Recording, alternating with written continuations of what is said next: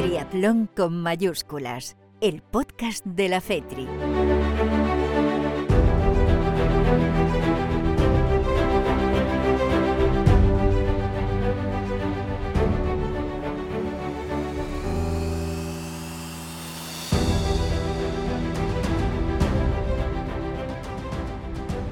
¿Qué tal? Muy buenas, bienvenidos, bienvenidas al tercer podcast de la Federación Española de Triatlón. Hoy vamos a hablar de los Juegos eh, Paralímpicos, eh, como hicimos en el segundo capítulo de los Olímpicos, que por cierto recuerdo, décimo ese relevo mixto que se quedó a 8 segundos del diploma olímpico, relevo formado por Miriam Casillas, Mario Mola, Fernando Alarza y Ana Godoy. Eh, a título individual recuerdo los décimo y duodécimo de Mario y de Fernando, vigésimo quinto fue Javi Gómez Noya y luego en chicas Miriam vigésimo primera y Ana no pudo terminar. Em, pero centrándonos en los Paralímpicos, que recuerdo que es distancia sprint, lo que se disputa en eh, las modalidades eh, de paratriatlón. Y mm, destacar, bueno, pues que vamos a llevar a siete representantes em, o siete posibles medallistas, siete, siete posibles medallas. la figura de Jairo Ruiz, que fue el único medallista en los Juegos de Río, donde debutó, por cierto, el paratriatlón, fue medalla de bronce. Estará también Susana Rodríguez, que fue diploma en eh, Río, con su guía Sara Loer, y Raquel Mateo, que también estuvo en la cita brasileña. Y además debutan Alejandro Sánchez eh, Palomero, José Luis García, conocido como J, y su guía Pedro Andújar, Héctor Catalá y su guía Gustavo Rodríguez, y Eva Moral, que estará asistida por su handler Ángel Salamanca que será nuestra única representante en la categoría de silla de, ruedas. Las pruebas, las recuerdo, el sábado 28 de agosto, 6 y media de la mañana hora japonesa, viernes 27, 11 y media de la noche en España, categorías PTS4 masculina, PTS2 femenina y las PTVI masculina y femenina que son para los eh, discapacitados visuales. Eh, y luego, eh, al día siguiente, el sábado a las once y media de la noche, hora española, en las sillas de ruedas PTWC, wheelchair, silla de ruedas masculina y femenina, donde estará Eva Moral, y luego los PTS5 masculina y PTS5 femenina. Vamos a hablar con todos ellos en este podcast, pero antes, para ponernos en situación, Iñaki Arenal, el director técnico, nos va a explicar un poco eh, la representación que llevamos, las categorías y las posibilidades según eh, su, su visión. Vamos allá.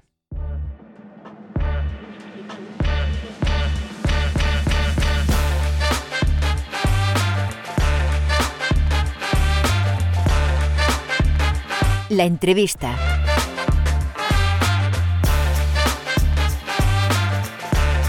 Voy a saludar ya al director técnico, a Iñaki Arenal. Iñaki, ¿qué tal? Muy buenas. Muy buenas, aquí estamos y esperando que empiecen los Juegos Paralímpicos con, ilusión. Sí, y como decía, con eh, buenas perspectivas, ¿no? Porque ha sido un buen ciclo olímpico. La verdad que nuestros paratriatletas no han parado de darnos alegrías, de conseguir éxitos, de conseguir medallas casi en cada competición internacional importante. Y, bueno, yo creo que podemos estar eh, muy confiados ¿no? del equipo que llevamos. Bueno, más o menos es el mismo grupo que, estaba en Río. Sí que es verdad que en este periodo paralímpico ha habido una clase más que se ha añadido, entonces tenemos más opciones porque nuestro grupo ha sido siempre muy fuerte en este, en este sentido y al final, después de la clasificación, en vez de las cuatro opciones que teníamos en Río, ahora tenemos siete opciones en las competiciones en distintas clases y yo pienso que, que, más fuertes, con más opciones a medalla y con más ganas de celebrar esas medallas por el esfuerzo que han llevado durante estos últimos años. Eh, vamos a recordar eh, en la categoría PTS, eh, el S de standing, de, son los deportistas que están amputados, como es el caso de Jairo Ruiz, de Alejandro Sánchez Palomero y de Raquel Mateo. luego está en PTWC, es wheelchair en silla de ruedas, estará Eva Moral y luego en PTVI, que son los eh, eh, deportistas, en este caso los paratriatletas eh, con discapacidad visual, estará Susana Rodríguez con su guía Sara Loer. Héctor Catalá con su guía Gustavo Rodríguez y José Luis García, más conocido como J, con su guía Pedro Andújar. Empezamos por los primeros, si quieres, y además con Jairo, que es un poco el, el que tiene que defender y mejorar o intentar mejorar esa medalla de bronce conseguida en Río, ¿no? Mm, bueno, sí, sí, sí y no. Sí y no, porque al final eh, la, la categoría PTS5 tiene, es muy competitiva. Sí que es verdad que prácticamente están los mismos que en Río, con alguna inclusión más. Entonces, no podemos decir que los puestos están asignados. Jairo consiguió un bronce, el primer bronce de una medalla de un paratrialeta en unos Juegos Paralímpicos, lo cual es muy importante y queda para la historia. Y evidentemente en estas alturas pues eh, no tiene que, no tiene que eh, optar a algo menos que sea una medalla, ¿no? Él es ya bronce, pero tiene que mejorar. Competidores muy duros, tiene muy, como los mismos que estuvieron en Río en las medallas, como Stefan Daniel, como Martin Schulz y luego se le han juntado pues los brasileños Cordeiro que, le pueden apretar o Piswood el inglés que también le puede apretar. Va a ser una quizá la, carrera más competitiva de, todos los juegos a nivel de, paralímpicos pero bueno eh, él, él, creo que está bien entonces deberá disputar y defender su posición. Eh, Alejandro Sánchez Palomero también con muy buenas eh, perspectivas y también un hombre que que prácticamente en cada competición no falla, vamos, está ahí siempre en el podio. Alex tiene su opción, evidentemente, al final eh, ha estado en las medallas, ha estado en las medallas en los últimos mundiales, sí que es verdad que hace más de un año que con el tema de la pandemia pues la, la cosa no está muy definida. Yo creo, yo creo que sí que debe estar en las medallas. Es verdad que el oro es muy difícil, el francés eh, que está liderando los, rankings es, es, un monstruo, es casi imposible de ganar, hmm. pero ah, nos queda la plata del bronce y, bueno, vamos a decir que el oro también, porque hasta que no se compite no se puede decir nada, entonces Alex debería estar también peleando por los metales. Eh, una que repite, que es Raquel Mateo, que ya estuvo en los Juegos de, de Río y que vuelve a estar en una cita olímpica, eso ya dice mucho porque significa que has estado, que sigues esos cuatro años de, ciclo olímpico, en este caso cinco encima, eh, has seguido manteniendo el nivel, has seguido manteniéndote ahí arriba y que, bueno, pues eh, ya, eso es, es digno de, mencionar, ¿no? Raquel lo tiene muy difícil. Raquel, la verdad es que ha pasado un ciclo bastante duro. Ha conseguido la clasificación, ya consiguió un buen puesto en, Río. Eh, quizá el objetivo sea repetir ese puesto y, intentar mejorarlo a lo mejor un poquito. Pero la verdad es que con todo lo que ha transcurrido a lo largo de estos cinco años, tanto a nivel personal como a nivel social. Con, esa decisión que, tomó, ¿no? Con la decisión que ha tomado, aunque mantiene la, la, circunstancia de PTS2 y mantiene su condición de, de, deportista paralímpica en esa categoría, pues al final pues pensamos que va a ser un poco más difícil, pero ya estar en los Juegos después de todo este proceso creo que es un éxito y todo lo que pueda conseguir será bienvenido. A ver, seguimos el, repaso, aunque, insisto, luego hablaremos con los eh, deportistas, pero bueno, quiero también conocer un poco eh, eh, la opinión de, Iñaki. Em, vamos con Eva Moral, que Eva Moral, bueno, pues últimamente también estaba ahí recientemente, consiguió esa, hablo de memoria, esa medalla de bronce en eh, la Copa del Mundo de Yokohama, si no recuerdo mal. Eh, y bueno, pues eh, también... en Coruña. En, Coruña también, efectivamente, estuvo muy bien. Y, bueno, pues Eva, que también es otra opción de, estar ahí peleando por, por, los metales, ¿no? Es la primera vez que está su clase en los Juegos Paralímpicos. Esta clase no estuvo en, en Río y ahora en Tokio sí que está ha progresado deportivamente dentro de su categoría en los últimos años está en lo que son las World Paratriathlon Series, son las Copas del Mundo de, de Paratriatlón, rozando siempre el podio o consiguiendo medallas en el podio. La verdad es que luego en, en Tokio se van a juntar todas y ahí quizás sea más difícil, pero yo creo que no debe perder su visión de lo que puede ser un podium, aunque puede realmente pues las opciones a lo mejor son más difíciles, pero pero en una buena carrera, en un buen día, tiene que pelear por, conseguir un metal. Vamos con los eh, para triatletas con discapacidad visual, y en este caso es eh, categoría femenina Susana Rodríguez, que se ha hecho ya famosa después de aquella portada eh, de, de, la revista Time y que ha salido vamos, ha dado la vuelta a España, ¿no? Al mundo entero con su, con su guía Sara Loer, que, que va con todas las opciones del mundo, ¿no? Pues siempre está peleando con los mundiales, bueno, tiene mundiales, tiene europeos, en fin. Susana, desde que la conozco no veo otra cosa que no sea disputar competiciones. Si es verdad que en alguna competición que he estado yo no ha conseguido medalla, pero, pero es casi un habitual del podio.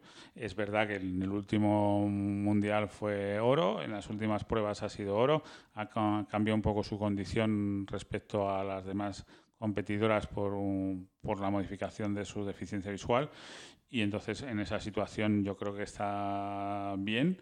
Eh, va a dar la vuelta al mundo varias veces eh, con este oro que probablemente o que queremos todos que consiga y yo pienso que en condiciones normales, en una situación buena y con Sara Loer en buenas condiciones, eh, no, no, va a tener grandes problemas para estar en las medallas.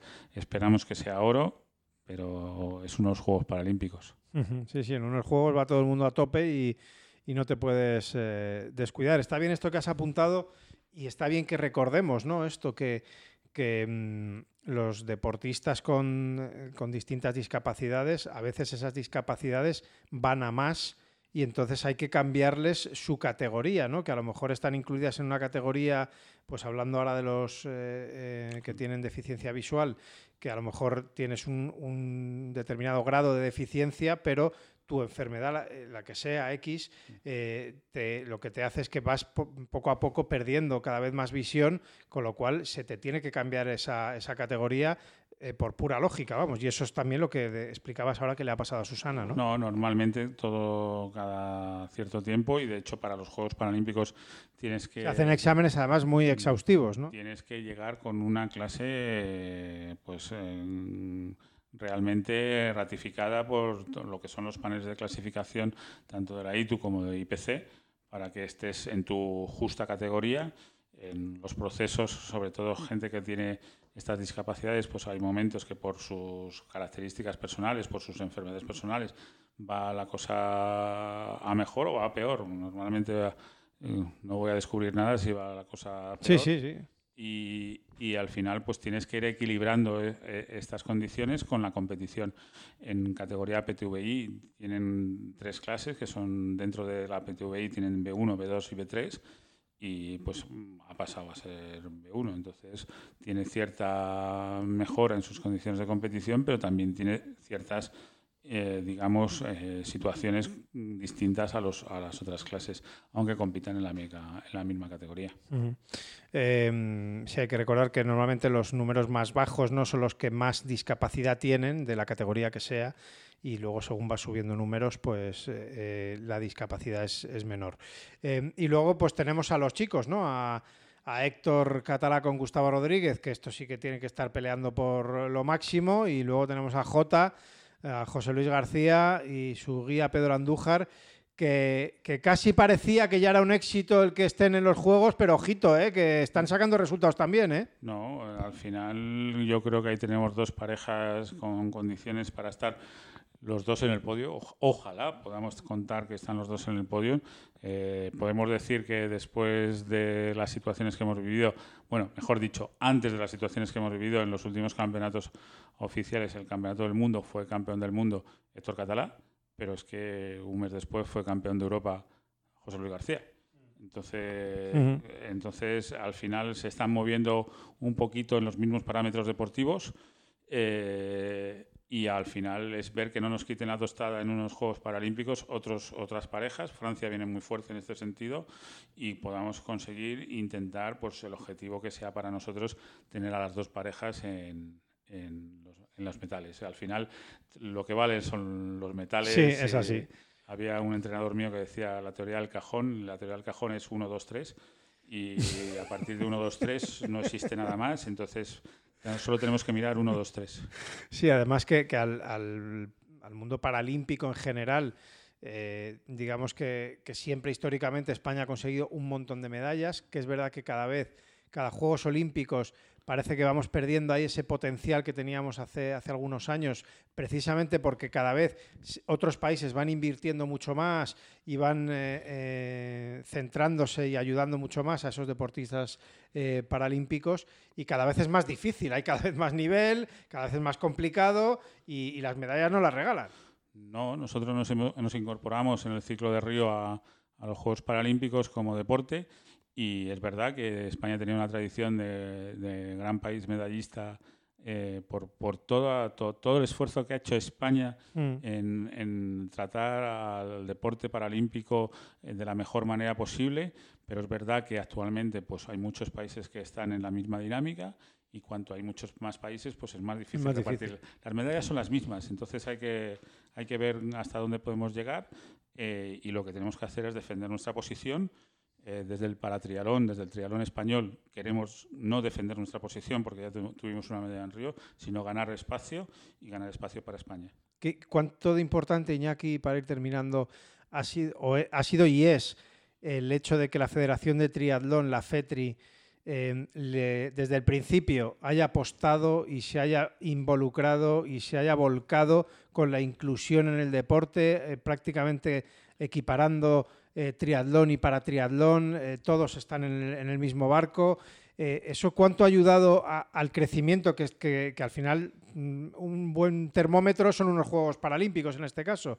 ¿Qué ha pasado cinco años más? Pues que tenemos más y mejores. Pues si quieres que haga un alegato lo voy a hacer. Eh, no, quiero que me digas la realidad, ¿no? Qué importante es tú que estás en el día a día con ellos. El alegato va en la realidad y es, eh, tiene que ver con todo y tiene que ver con todas las situaciones sociales que podemos vivir. Cuando estamos peleando con uno al lado, no vamos a estar mirando si tenemos una discapacidad o no. Nos pasa en el triatlón, nos ha pasado desde el principio con la igualdad entre hombre y mujer. No hemos estado mirando si los hombres somos mejores que las mujeres o al revés.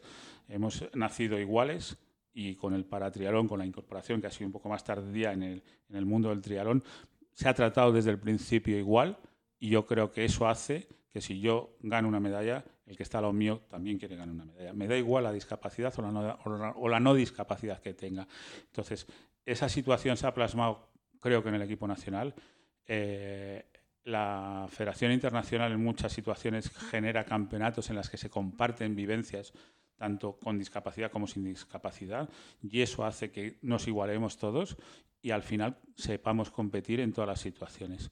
Creo que para, los deportistas españoles eso, tiene que ser muy importante, tiene que ser un acicate y, llegado un momento, en un momento especial como pueden ser los Juegos Paralímpicos, lo demostremos. Pues ojalá que sí, ya no queda nada para salir de dudas, pero bueno, pues eh, estamos deseando ver a, nuestros eh, chicos y a nuestras chicas, darlo absolutamente todo ahí en esos eh, juegos en Tokio y esperemos que, nos traigan eh, y que nos den muchas, muchas alegrías. Lo que seguro que va a ser es que lo van a dejar todo eso, Iñaki, eso no tenemos ninguna duda. No, no ninguna duda, porque eso no se negocia. podrá pasar lo que pueda pasar, pero pienso y no tengo ninguna duda de ninguno que se van a dejar el alma en lo que hagan mm. y van a intentar conseguir los mejores resultados para España en todo lo que hagan. Gracias, Iñaki. Ojalá que traigamos también muchas medallas para el paratriatlón español. Muchas gracias. Gracias a vosotros. Pues hecho el análisis eh, de la dirección eh, técnica, vamos ya con los eh, protagonistas. El primero, el único que fue medallista en Río, Jairo Ruiz.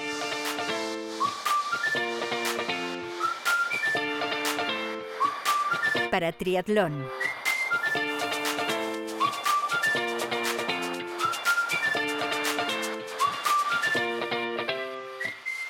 Jairo Ruiz, ¿qué tal? Muy buenas, ¿cómo estás? Hola, muy buenas, Pipe. Pues muy bien, muy bien.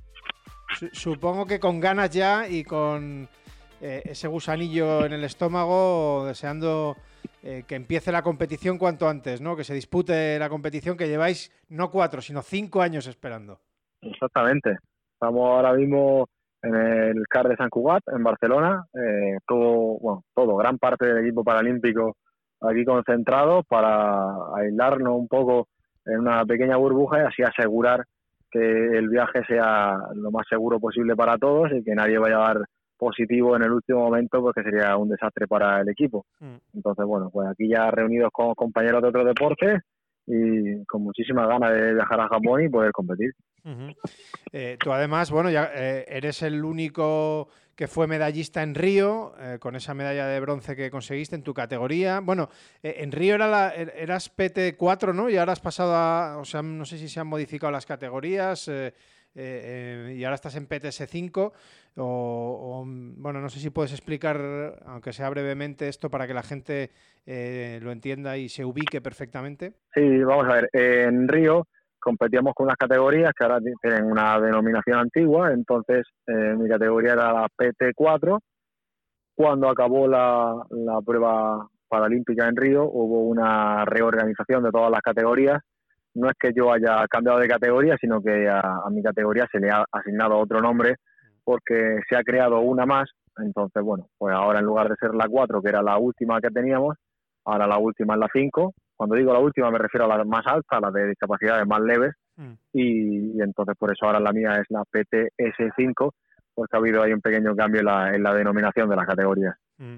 Pero vamos, que te vas a pegar con los mismos, ¿no? Eh, están los que fueron oro y plata, eh, ha habido ahí muchos cambios, han entrado algún joven por ahí que dando guerra, cuenta un poco eh, cómo está la situación ahí, porque tú entiendo que, tu intención obviamente es, eh, has seguido sacando resultados estos años, es ir a pelear por la medalla, claro. Claro, sí, aunque la categoría ha cambiado la denominación, somos los, competidores, somos los mismos, mm. más eh, gente joven y gente nueva que ha ido añadiéndose durante todos estos años. Entonces, sí, tenemos pues el podium completo que estuvo en Río, estaremos, estaremos en Tokio y además eh, gente que, que ya participó en Río y otros nuevos, como digo, vamos, vamos a estar allí. Yo creo que va a ser una carrera muy reñida, estamos todos en un nivel muy parecido, puesto que cada uno destaca en una de las disciplinas, eh, pero luego a lo largo del desarrollo de la carrera nos vamos juntando, nos vamos agrupando. Y creo que eso va a hacer que cuando lleguemos a la meta estemos todos realmente juntos y, y la verdad es que nuestra carrera yo espero que sea muy interesante. Mm, o sea que va a ser decisiva la carrera a pie. Si, si vais a llegar juntitos, el que más corra al final es el que, el que se va a llevar el gato al agua. Em, ahí no sé si habrá que intentar destacarse un poco o estar un poquito por delante de ellos en la, en la carrera a pie. Va a ser, la carrera a pie va a ser muy determinante porque eh, vamos a competir con gente que han sido nadadores, nadadores de élite, entonces son muy buenos nadadores y saldrán primeros del agua. Luego en bici, como sabes, no, no podemos ir a rueda, es una prueba sin drafting, en la que competimos con bicicleta de contrarreloj. Y también tenemos gente que han sido ciclistas previamente, entonces su nivel de bici es altísimo y irán avanzando puestos. Yo también debería ir avanzando puestos. Y luego en carrera a pie tenemos gente que ha sido atleta de 5.000 en pista. Entonces esa gente vendrá desde muy atrás y vendrá remontando. Por lo tanto, en el último kilómetro y medio de prueba probablemente eh, nos vamos a empezar a juntar todos y creo que va a ser un poco de quien pueda. es una buena definición. Oye, tú Jairo además, eh, estos años has, has conseguido hitos en el mundo del, iba a decir del paratriatlón, pero casi debería decir del triatlón, o, por decirlo bien, de la inclusión eh, del paratriatlón en el triatlón. Has hecho algún campeonato de España eh, con, de triatlón, o sea, es decir, con triatletas eh, que no tienen eh, ninguna discapacidad, y luego estás becado en el CAR de Madrid y entrenas habitualmente con, con ellos. ¿Esto en, qué te ha ayudado? Te, no sé, te, te ayuda a, ser mejor, a, claro, esforzarte más, o, no sé, ¿cómo, cómo gestionas esta situación? A mí personalmente me, ayuda en todo. en mi día a día yo convivo con un grupo de entrenamiento de un alto nivel, muy alto nivel, y ninguno tiene ninguna discapacidad. Hay tanto hombres como mujeres de categoría junior y sub-23, también tenemos algunos ya que ha pasado a categoría élite mm. y entrenamos juntos a diario con las modificaciones que cada uno necesita por la distancia en la que compite y las particularidades de la prueba. Y luego, pues yo que en España compito muchas pruebas en, en nivel, en nivel, no, perdón, en categoría absoluta, principalmente pruebas populares, y es verdad que pues un campeonato de España en distancia sprint sí que puede clasificarme y competir en categoría élite. He participado en pruebas de la Copa del Rey de Triatlón, en Liga de Clubes de Triatlón, ahora en Primera División con el Ecosport Alcobendas. Todo eso sí que me hace eh, no esforzarme más, pero sí que cuando llego a una competición en la que sé que todos mis rivales, ninguno tiene una discapacidad, por lo tanto a priori deberían ser más rápidos que yo, me hace estar eh, muy concentrado, dar el 100% en cada competición a la que voy, aunque sea una prueba popular y yo estoy acostumbrado a correr eh, pruebas internacionales, pero eso hace que para mí mm, cada prueba popular de este tipo sea, sea como una Copa del Mundo de la de triatlón, en la que no puedo dejar ni, ni un segundo de, apretar. En aquel campeonato de España de que retransmitimos eh, por streaming en Roqueta, si no recuerdo mal, ganaste a unos cuantos, ¿eh? sí, sí. Fue la verdad que un lujo poder retransmitir una prueba histórica, porque al final fue algo histórico el tenerte ahí eh, compitiendo en un campeonato de España por primera vez en, la historia con, deportistas sin, discapacidad. Bueno, Jairo, pues desearte lo mejor y, bueno, pues eso, que, salga todo bien. Ten cuidado, ya te habrán contado los, eh, los triatletas que han estado en los Juegos Olímpicos, eh, desde la federación también. Eh, la verdad que el Parque Marino de Odaiba, donde se va a celebrar la, competición, es espectacular, eh, pero hace un calor, una humedad eh, tremenda que puede ser también un factor importante ese, Jairo. Supongo que lo tendréis en cuenta, ¿no? Sí, yo precisamente siendo de Almería, pues he tenido la facilidad de, poder irme todo el mes de julio a casa a entrenar allí en, en las horas centrales del día, en las que todo el mundo recomienda no salir a la calle, pues en esas horas en las que yo estaba entrenando durante todo un mes para preparar en la mejor manera posible el calor y la humedad de Tokio. Entonces, no creo que en Almería a las 2 de la tarde haga menos calor que en Tokio a las 8 de la mañana. No te creas, ¿eh? que ahí, que yo vengo también de los Olímpicos y a las 5 de la mañana ya es de día y a las 8, las 9 hace ya un calor bastante considerable. Pero sí, sí, eh, es difícil de que es una buena comparación con las 2 de la tarde almeriense, sí, es verdad. Claro. bueno, Jairo, pues entonces has hecho una gran preparación, ya te lo digo yo. Que, que, te deseo lo mejor, que te vaya muy bien y, nada, y a ver si podemos ir a por conseguir esa, esa segunda, si puede ser mejor que el bronce, pues eh, miel sobre hojuelas. Muchísimas gracias. Ya que vamos a salir a, por todas y, luego la carrera pondrá cada uno en su sitio. Venga, Jairo, pues un abrazo, muchas gracias. Un abrazo, Pipe, gracias a ti. Y del que fue medallista en los Juegos de Río, a la que consiguió diploma olímpico. Hablamos ya con Susana Rodríguez. El mejor triatlón continental luchará en Valencia los días 25 y 26 de septiembre por el Campeonato de Europa de Triatlón 2021 natación en la dársena de Marina de Valencia, ciclismo y carrera en el entorno del puerto con unos circuitos amplios y seguros. 25 y 26 de septiembre, Campeonato de Europa Valencia Triatlón 2021. Infórmate y tramita tu inscripción en valenciatriatlón.com. Susana Rodríguez, ¿qué tal? Muy buenas, ¿cómo estás? Pues bien, aquí ultimando detalles ya para la gran cita. Ya, pasó el boom de, la revista Time, ¿no? Que te, llamaría hasta, como solemos decir los periodistas, hasta Radio Taxi. Sí, bueno, fue bastante mm, sorprendente, ¿no? Toda la reacción que hubo, pero bueno, quizás, bueno, acorde, ¿no? Con lo que, con mm. lo que era, pero bueno, ahora ya por fin, ya totalmente centrada en los juegos, que, que ya no queda nada. Sí, la verdad es que ya no queda, no queda nada. Eh, tú ya fuiste diploma en los Juegos de Río en el año 2016, en la primera participación del, del paratriatlón en, unos Juegos Paralímpicos. Y ahora ya, eh, Susana, a subir el peldaño siguiente y, a por la medalla, ¿no? Supongo. Bueno, ojalá, ¿no? Eso es para lo que llevamos trabajando todos estos años, para poder llegar a Tokio eh, con mejores opciones de las que de las que llegamos para los Juegos de Río y, bueno pues luego el triatlón no son matemáticas eh, las carreras son eh, siempre un mundo intervienen muchísimos factores pero está claro que el objetivo no es otro que ese bueno, tú ya has sido varias veces campeona del mundo, campeona de Europa. Vamos, que, estás en las quinielas para eh, para estar ahí en, en el cajón. Eh, supongo que tú querrás en el más alto, pero que, que en cualquiera, yo creo que mucha gente ya le, le valdría con, con, verte subida a un podio eh, olímpico, paralímpico en este caso, que ya es lo único que te falta en, en tu carrera deportiva. Evidentemente, si eres, campeona paralímpica, pues mucho mejor, ¿no? Porque ya tienes la tendrías la triple corona, por decirlo de alguna manera, ¿no? Sí, pero bueno, los Juegos Olímpicos y los Juegos Paralímpicos son carreras muy particulares eh, para que la gente eh, bueno, todos los deportistas que vamos a los Juegos creo que vamos con, con la intención de, ganar, después pueden pasar mil cosas. Y, y, bueno, pues todas las chicas que vamos a competir, yo creo que estamos en, igualdad de condiciones en ese sentido, porque todo el mundo va a ir ahí habiendo dado su máximo.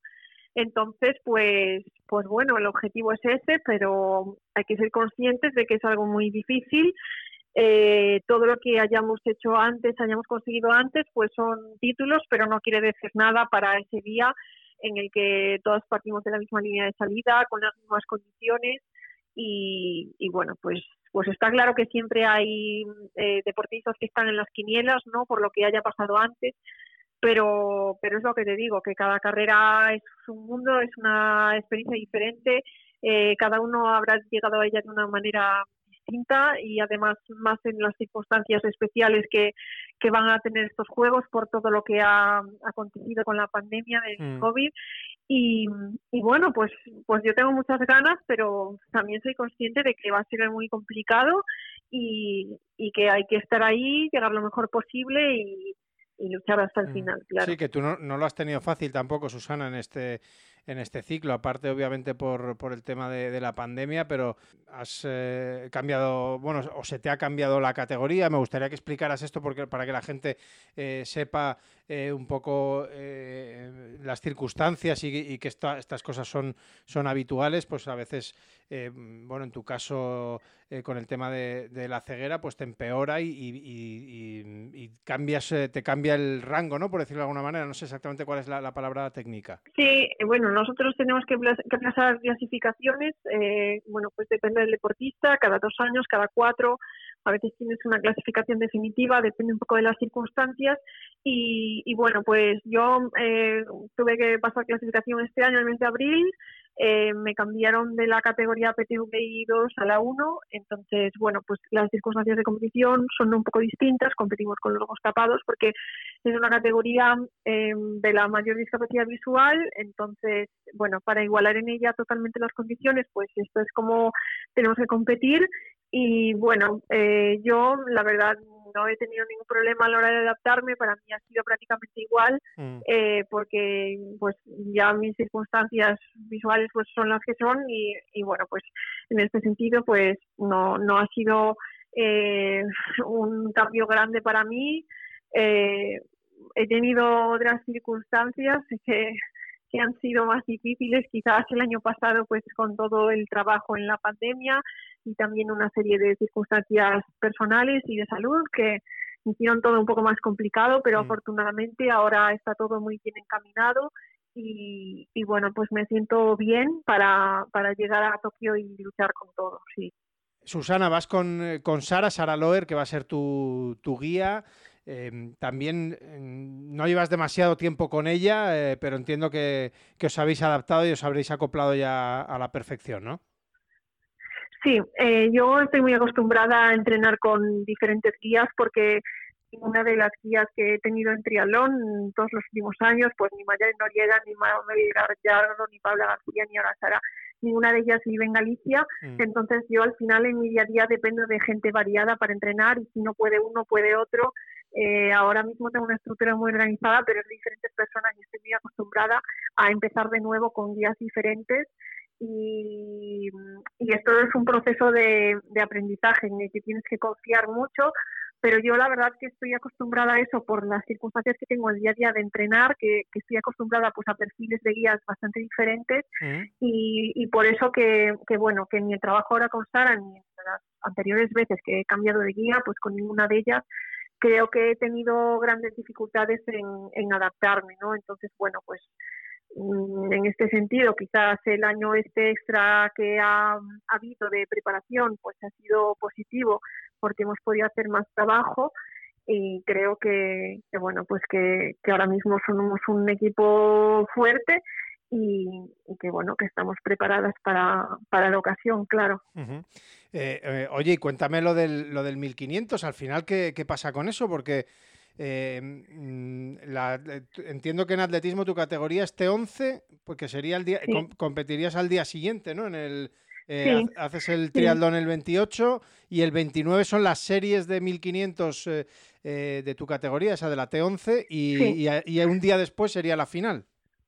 Sí, bueno, pues nada, finalmente por las plazas de España y el número de mínimas que teníamos los deportistas, em, eh, bueno, pues entré en la selección ya en el primer cupo que hubo porque éramos ocho mínimas para ocho plazas, entonces ya desde junio yo sé que iba a estar en la, en la selección final y bueno, pues eh, claramente yo eh, lo que he preparado para los Juegos es el triatlón, es mi prueba principal, es lo que yo llevo años trabajando para ese día.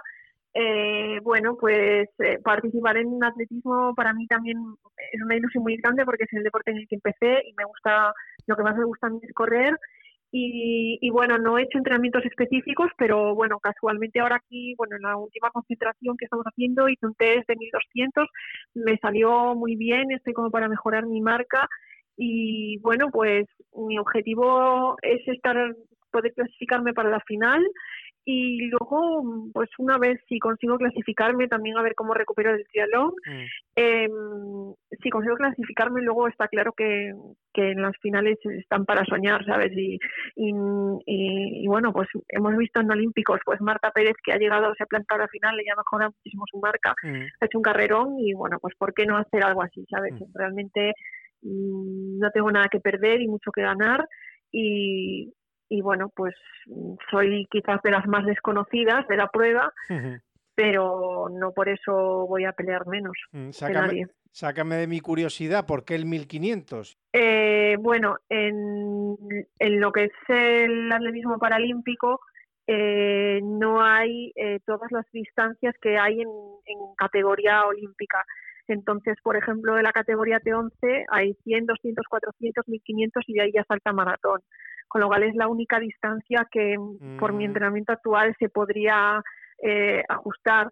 Eh, claro, para mí sería mejor pues un 5000 seguramente, mm. pero bueno, es lo que hay.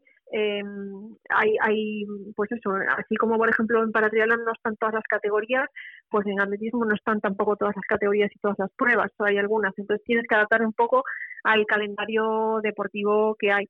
¿Qué mm. pasa? Que en atletismo pues tienes donde elegir, en triatlón o hay tu triatlón o no hay nada. Entonces es un poco diferente, pero, pero bueno, pues es una prueba que, me gusta. ¿eh? Mm. Pues bueno, pues eh, disfrútala porque ahí ya una vez hecho el, el, el para triatlón eh, y una vez ya con la medalla colgada, pues, bueno. pues lo podrás disfrutar, no lo decía un poco en broma, ¿no? Pero y, con el deseo con el deseo de que sea así, por supuesto. Pero, sí, ojalá. Bueno, ya sabes que las carreras, pues mm son, son un mundo, ¿no? Y, y el triatlón pues tiene muchos factores que, que influyen, eh, pues la carrera en sí, la mecánica, la suerte que tenga, no sé.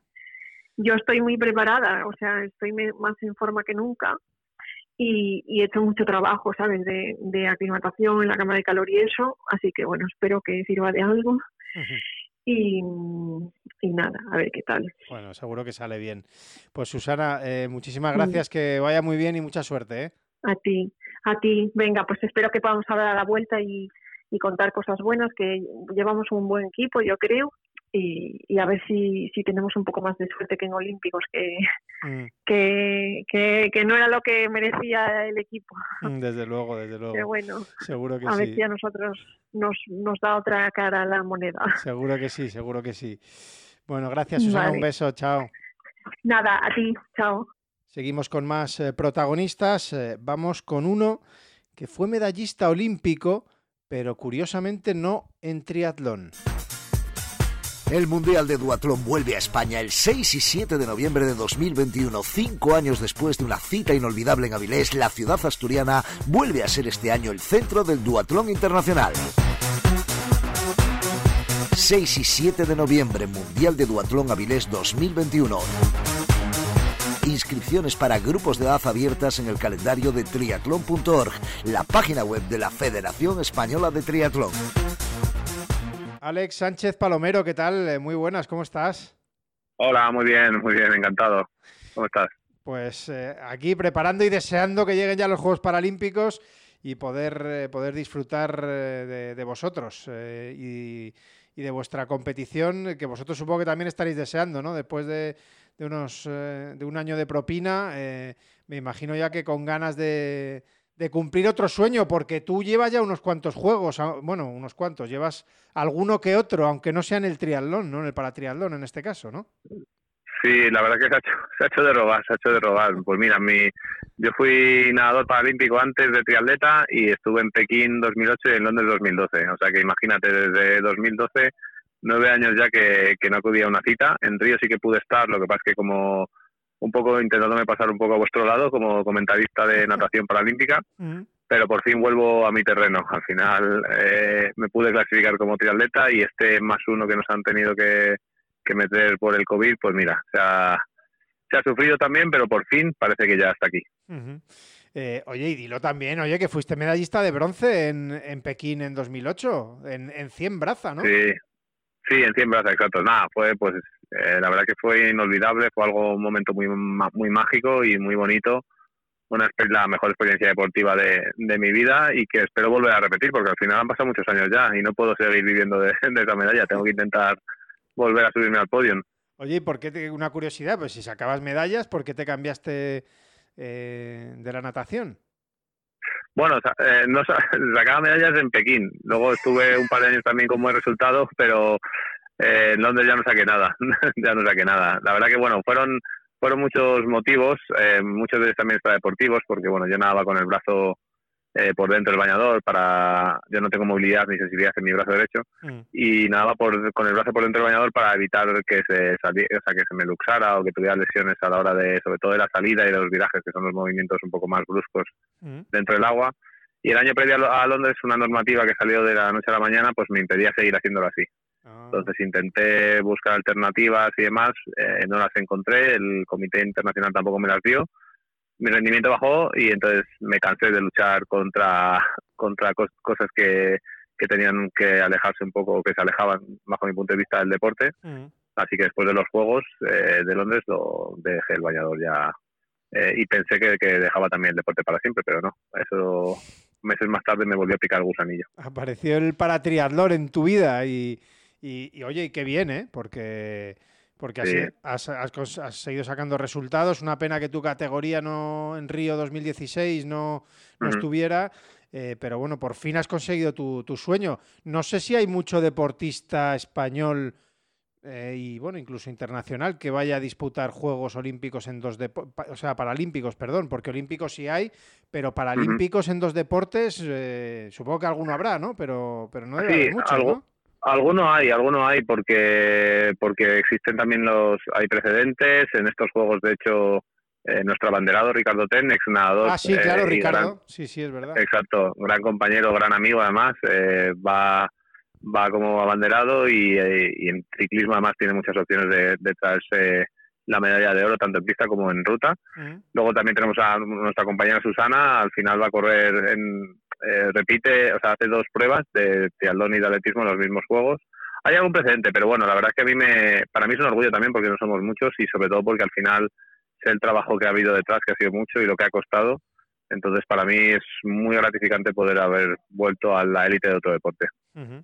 Eh, tu categoría es la PTS4, eh, competís, lo recuerdo, el 28 de agosto eh, tempranito, igual que los olímpicos eh, tuvieron que hacerlo a las seis y media de la mañana, hora de allí, que, pilla bastante bien, ya lo dije en su día, en España, porque son, las, son siete horas menos, once y media de la noche, oye, estás ahí en casa tranquilo viendo la tele y te pones a, a nuestros chicos y nuestras chicas del paratriatlón y, y fenomenal, es una hora magnífica, ¿eh? Bueno, en mi caso es, un, es el 27 de, agosto de un viernes a las once y media de la noche. O sea que, vamos, no hay no hay excusa para no estar, para no estar mandando ánimos desde España. Efectivamente, sí es verdad que, es sábado en, en, Japón, pero que en España todavía es viernes a las once y media. Es, es verdad, es cierto, es cierto. Em, ¿Y qué? Eh, no sé si conoces el, el sitio, el Parque Marino de, de Odaiba. ¿Has estado ahí? ¿Habéis podido ir a Japón eh, en algún momento y ver las condiciones que hay allí? ¿Van a ser duras? ¿eh? No, no. Sí, lo sé, lo sé. La verdad es que van somos conscientes de que no nos vamos a enfrentar a un triatlón con donde las circunstancias climatológicas van a ser bastante determinantes y llevamos trabajando en eso también todo, todo el año más sobre todo cuando vimos a, nuestros compañeros olímpicos, a tanto a los chicos como a las chicas, que encontraron condiciones duras de ambos sentidos. Mm. Y la verdad que desde casa a mí casi me entraba un ataque, me un ataque de ansiedad solo de verlo, en plan, Buah, entrenaste allí, va en fin, esa emoción y esos nervios que, que se viven eh, siendo espectador y en, yo creo que siendo espectador y sabiendo que vas a estar allí cerca, pues incluso un poco más. Pero bueno, sí, van a ser unas circunstancias eh, complicadas, difíciles para todos. Y mm, es verdad que nosotros competimos bastante en Japón, en Yokohama, por, por, bueno, por las series mundiales que tenemos. Mm.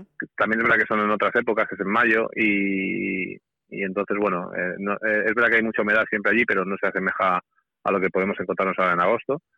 Yo personalmente no he estado o no he competido en, en el parque allí donde va a ser los Juegos los Juegos Paralímpicos, los Juegos Olímpicos en Odaiwa, pero sí que es verdad que sabemos que las circunstancias, como te digo, van a ser van a ser un factor determinante, yo creo, para, para todos y que esperemos pues haber hecho un buen trabajo todos estos estos meses previos. Estamos para pelear ahí, ¿no? Por la por subirnos al podio, ¿o qué? Sí, sí, sí, sí, sí. Hay opciones para subirse al podium, eh, también hay opciones para quedar quinto o sexto porque va a estar muy, muy, muy igualado. Nosotros, salvo, yo creo que el, el primero, que es un contrincante francés, que está muy por encima del resto, y el inglés, esperemos acercarnos un poquito a él, pero, pero también suele, suele nadar muy rápido y hace que sea complicado encontrar, eh, pillarle luego en el resto de segmentos del triatlón. El resto vamos a estar ahí, vamos a estar ahí. Yo creo que puedo hacer medalla y voy a luchar con todas mis ganas para, para que así sea, pero también siendo consciente de que cualquier fallo te puede, te puede llevar a la sexta posición o a la quinta. O sea que habrá que darlo todo, cruzar los dedos para que tener suerte también ese día y, cruzarla, como siempre he dicho.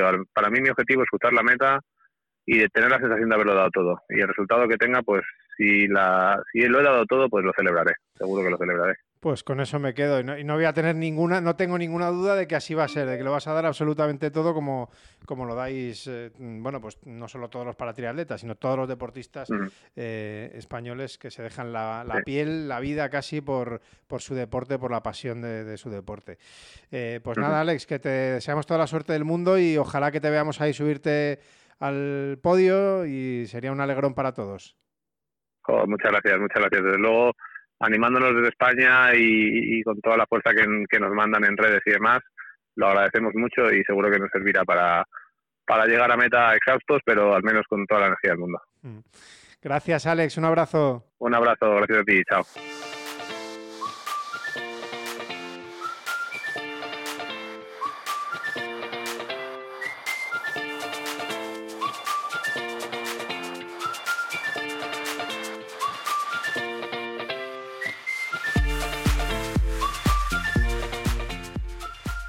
Y vamos ahora con la historia de Raquel Mateo. Raquel, ¿qué tal? Muy buenas, ¿cómo estás? Hola, buenas. Muy bien, gracias. Me encanta escucharte siempre alegre, siempre sonriente, eh, a pesar de todas las dificultades y de las decisiones difíciles que has tenido que tomar, eh, Raquel. Eh, eres una, para mí eres una heroína, vamos, una valiente, no lo, siguiente. Muchas gracias.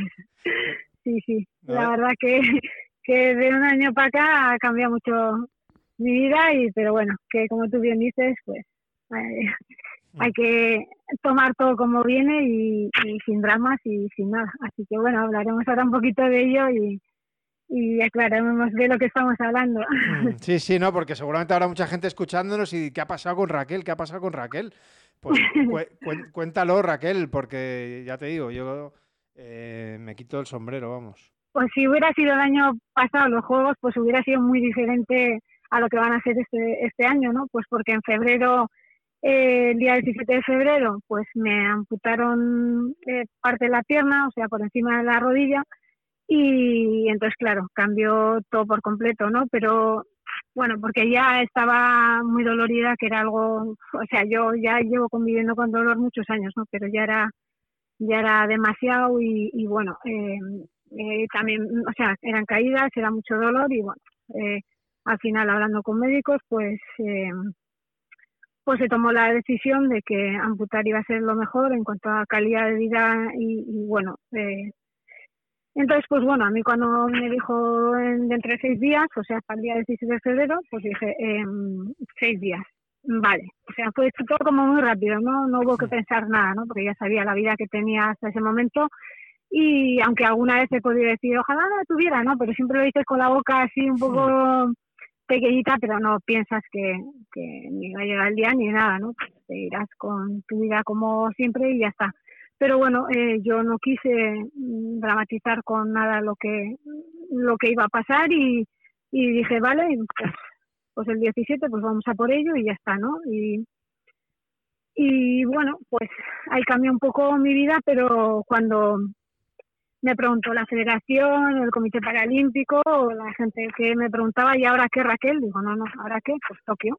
Yo estaba a Tokio, llevaba cuatro años y medio con intención de llegar a Tokio y dije que no sabía cómo iba a hacer, igual era una locura, porque claro, es que tenía, ¿sabes? Me acaban de amputar media pierna y, yo dije que, que no, que lo iba a intentar hasta el final. O sea, que no quería quedarme con la frase esa de y si lo hubiera intentado, que a lo mm. mejor lo intentaba y, y no iba y no iba a llegar a ningún lado, pero que por lo menos lo intentaría hasta el último día. Y entonces fue así como he seguido hasta el día de hoy. Y hasta clasificarte para, para los Juegos de, de Tokio. Tu categoría, la PTS2, eh, eh, compites eh, también el día 28 de, de agosto.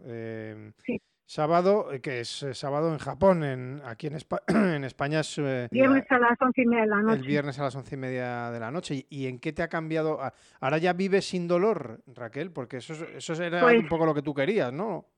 Eh, sí, pues mira, la verdad es que en cuanto a medicación, yo estoy que no me lo creo y además el cirujano me decía, aspiro a que no tomes nada. Claro, yo he llegado a tomar 19 pastillas al día y a día de hoy tomo una a la noche y ya, o sea, estoy que no me lo creo en ese sentido. Eh, los dolores, pues no tienen nada que ver con los de antes. Sí que 11 días después de, que me amputaran, me vino el dolor del nuevo fantasma, que era durísimo y bueno, ahí sí que tuve que pedir medicamento porque era muy doloroso, ¿no? Pero como me dijeron, eh, esto forma parte de la amputación y yo dije, ah, vale, pues si es así, ya está. O sea, sé que antes o después pasará o que se llevará mejor o así. Tampoco, o sea, no quise darle importancia, sabía que forma parte del proceso y dije, bueno, pues mientras tenga que tomar esto, tomaré, pero si él me ha dicho que con el tiempo se dejará, pues, y hoy es el día que ese medicamento en concreto tampoco lo tomo. O sea mm. que, mm, y entonces, pues, eh, pues me ha cambiado mucho, pero eh, aunque a veces diga, uy, la otra pierna como hacía punto de apoyo, pero aunque no la he hecho de menos nada, porque, bueno, pues a día de hoy tengo una prótesis que, bueno, que llevo muy poco tiempo porque me la pusieron la definitiva el 14 de julio. Entonces, pero en cuanto a, dolores y caídas y esas cosas, pues ya con lo que he vivido desde ese día aquí, yo creo que ya, ya me ha compensado. Mm, Entonces, pues bueno, eh, quiero ver siempre el lado positivo de todo lo que me pasa en la vida y, así está haciendo. Lo único, lo único que, claro, a la hora de competir has tenido que cambiar tu manera de, pues de, correr y esas cosas, ¿no? Eh, sí, pues es que tuve que aprender otra vez a aprender a nadar diferente, aprender a andar en bici diferente, porque la adaptación es muy diferente a lo que yo tenía antes. Mm. El correr mm, tampoco tiene nada que ver. Intentaba hacer algo un poco parecido, porque claro, es que apenas tenía tiempo. Eh, entonces, pues lo he tenido que hacer, a lo mejor no lo que debería ser por, por falta de tiempo, pero sí lo más mm, práctico a, a, a, día de hoy, ¿no? Y cada día, pues la verdad es que al día 28 de agosto no sé, no sé cómo voy a llegar, porque día a día voy mejorando en cosas, entonces digo, bueno, pues no, Es que es como, bueno, a ver qué hago hoy de diferente, ¿no? Pues estamos aquí en San Cugat y, y pues voy corriendo a un ritmo que no pensaba yo que iba a poder correr. Entonces, pues ya te digo que no sé en qué condiciones, porque es día a día, bueno, vamos a probar esto. Eh, eh, hace dos días estaba intentando hacer series y hice tres técnicas de carrera diferentes. Pues ahora sí, ahora largo más las muletas, ahora hago esto. Y entonces ya vimos con era más y bueno, pues hay que hacer esto, no sé cómo lo voy a hacer, pero vamos a hacer esto, ¿no? Y andamos un poco con, con todo. Pero qué, qué, ilusionante, ¿no? El, cada día es un reto nuevo, es, no sé. Sí, sí, sí, sí, está siendo todo un reto, la verdad. Pero bueno, pues al final dices, bueno, pues es que hasta el último día voy a intentar todo lo que pueda por hacerlo lo mejor posible, porque al principio decía, no, pues yo me quedé cuando antes de operar estaba séptima en el ranking. Mm. Y aún quedaban tres carreras por, por hacer hasta final de la clasificación. Mm. Y, y, entonces eh, al final bajé a la octava, a la octava, ¿no? O sea, si entran diez, pues bajé a la octava posición, entonces mantuve la plaza, ¿no? Yo al principio decía, a la Federación, el Comité Paralímpico, ¿cómo me va a llevar así si me acaban de, de hacer el corte hace cuatro días? Pero bueno, eh, pues me dijeron que sí y entonces ya decía, ya va a ser un regalo el que me lleven, ¿no? Hmm. Porque yo decía, pues que es imposible que yo termine esa carrera. Y ya cuando empecé a nadar, porque al principio tuve una heridita que, me, que yo creía que nadar iba a ser lo primero que iba a poder hacer, pues no, pues fue lo último. Y, y yo decía, bueno, igual consigo nadar y bueno, ya, yo qué sé, pues aquí termina mi carrera de Tokio. Luego ya me subí en bici y ya veía que iba recta, que tal y que cual, digo, bueno, igual ya nado y, consigo hacer la bici. Y ya cuando me a correr y así dije, pues ahora quiero pasar meta, aunque sea la última, pero vamos, yo creo que si esto pasa me voy a dar una llorera grande, pero bueno, va a merecer la pena. La, verdad es que tiene, tiene un mérito tremendo en, nada, eh, pues eso, la, la, brutal adaptación que has tenido que hacer a, a todo, absolutamente a todo, y eso eh, tiene, un, tiene un mérito tremendo. Como dices tú, ya eso, el, éxito, disfruta de, la, de la carrera, eh, pásatelo bien, eh, en, lo que, en la medida de lo que puedas, porque también con el, la temperatura y las condiciones que hay allí va a ser, va a ser, va a ser duro. Pero, pero bueno, eso es lo que dices tú, cruzar la meta, a mí se me pone la carne de gallina ya de, escucharte. Eh, pero sí, sí, va a ser, va a ser un, un exitazo, vamos. Tienes que estar súper feliz, ¿no? De, ver tu evolución también y que cada día vas a ir mejorando, pues eso, un montón. La verdad es que sí, por eso digo que no sé en qué condiciones ni cómo va a terminar la cosa, pero bueno, yo sigo con ilusión y todos los días me levanto y digo, yo voy a pasar meta. Yo quiero pasar meta. y bueno, yo quiero, no sé si me lo digo a mí misma para, ¿no? Pues tener actitud positiva claro, claro.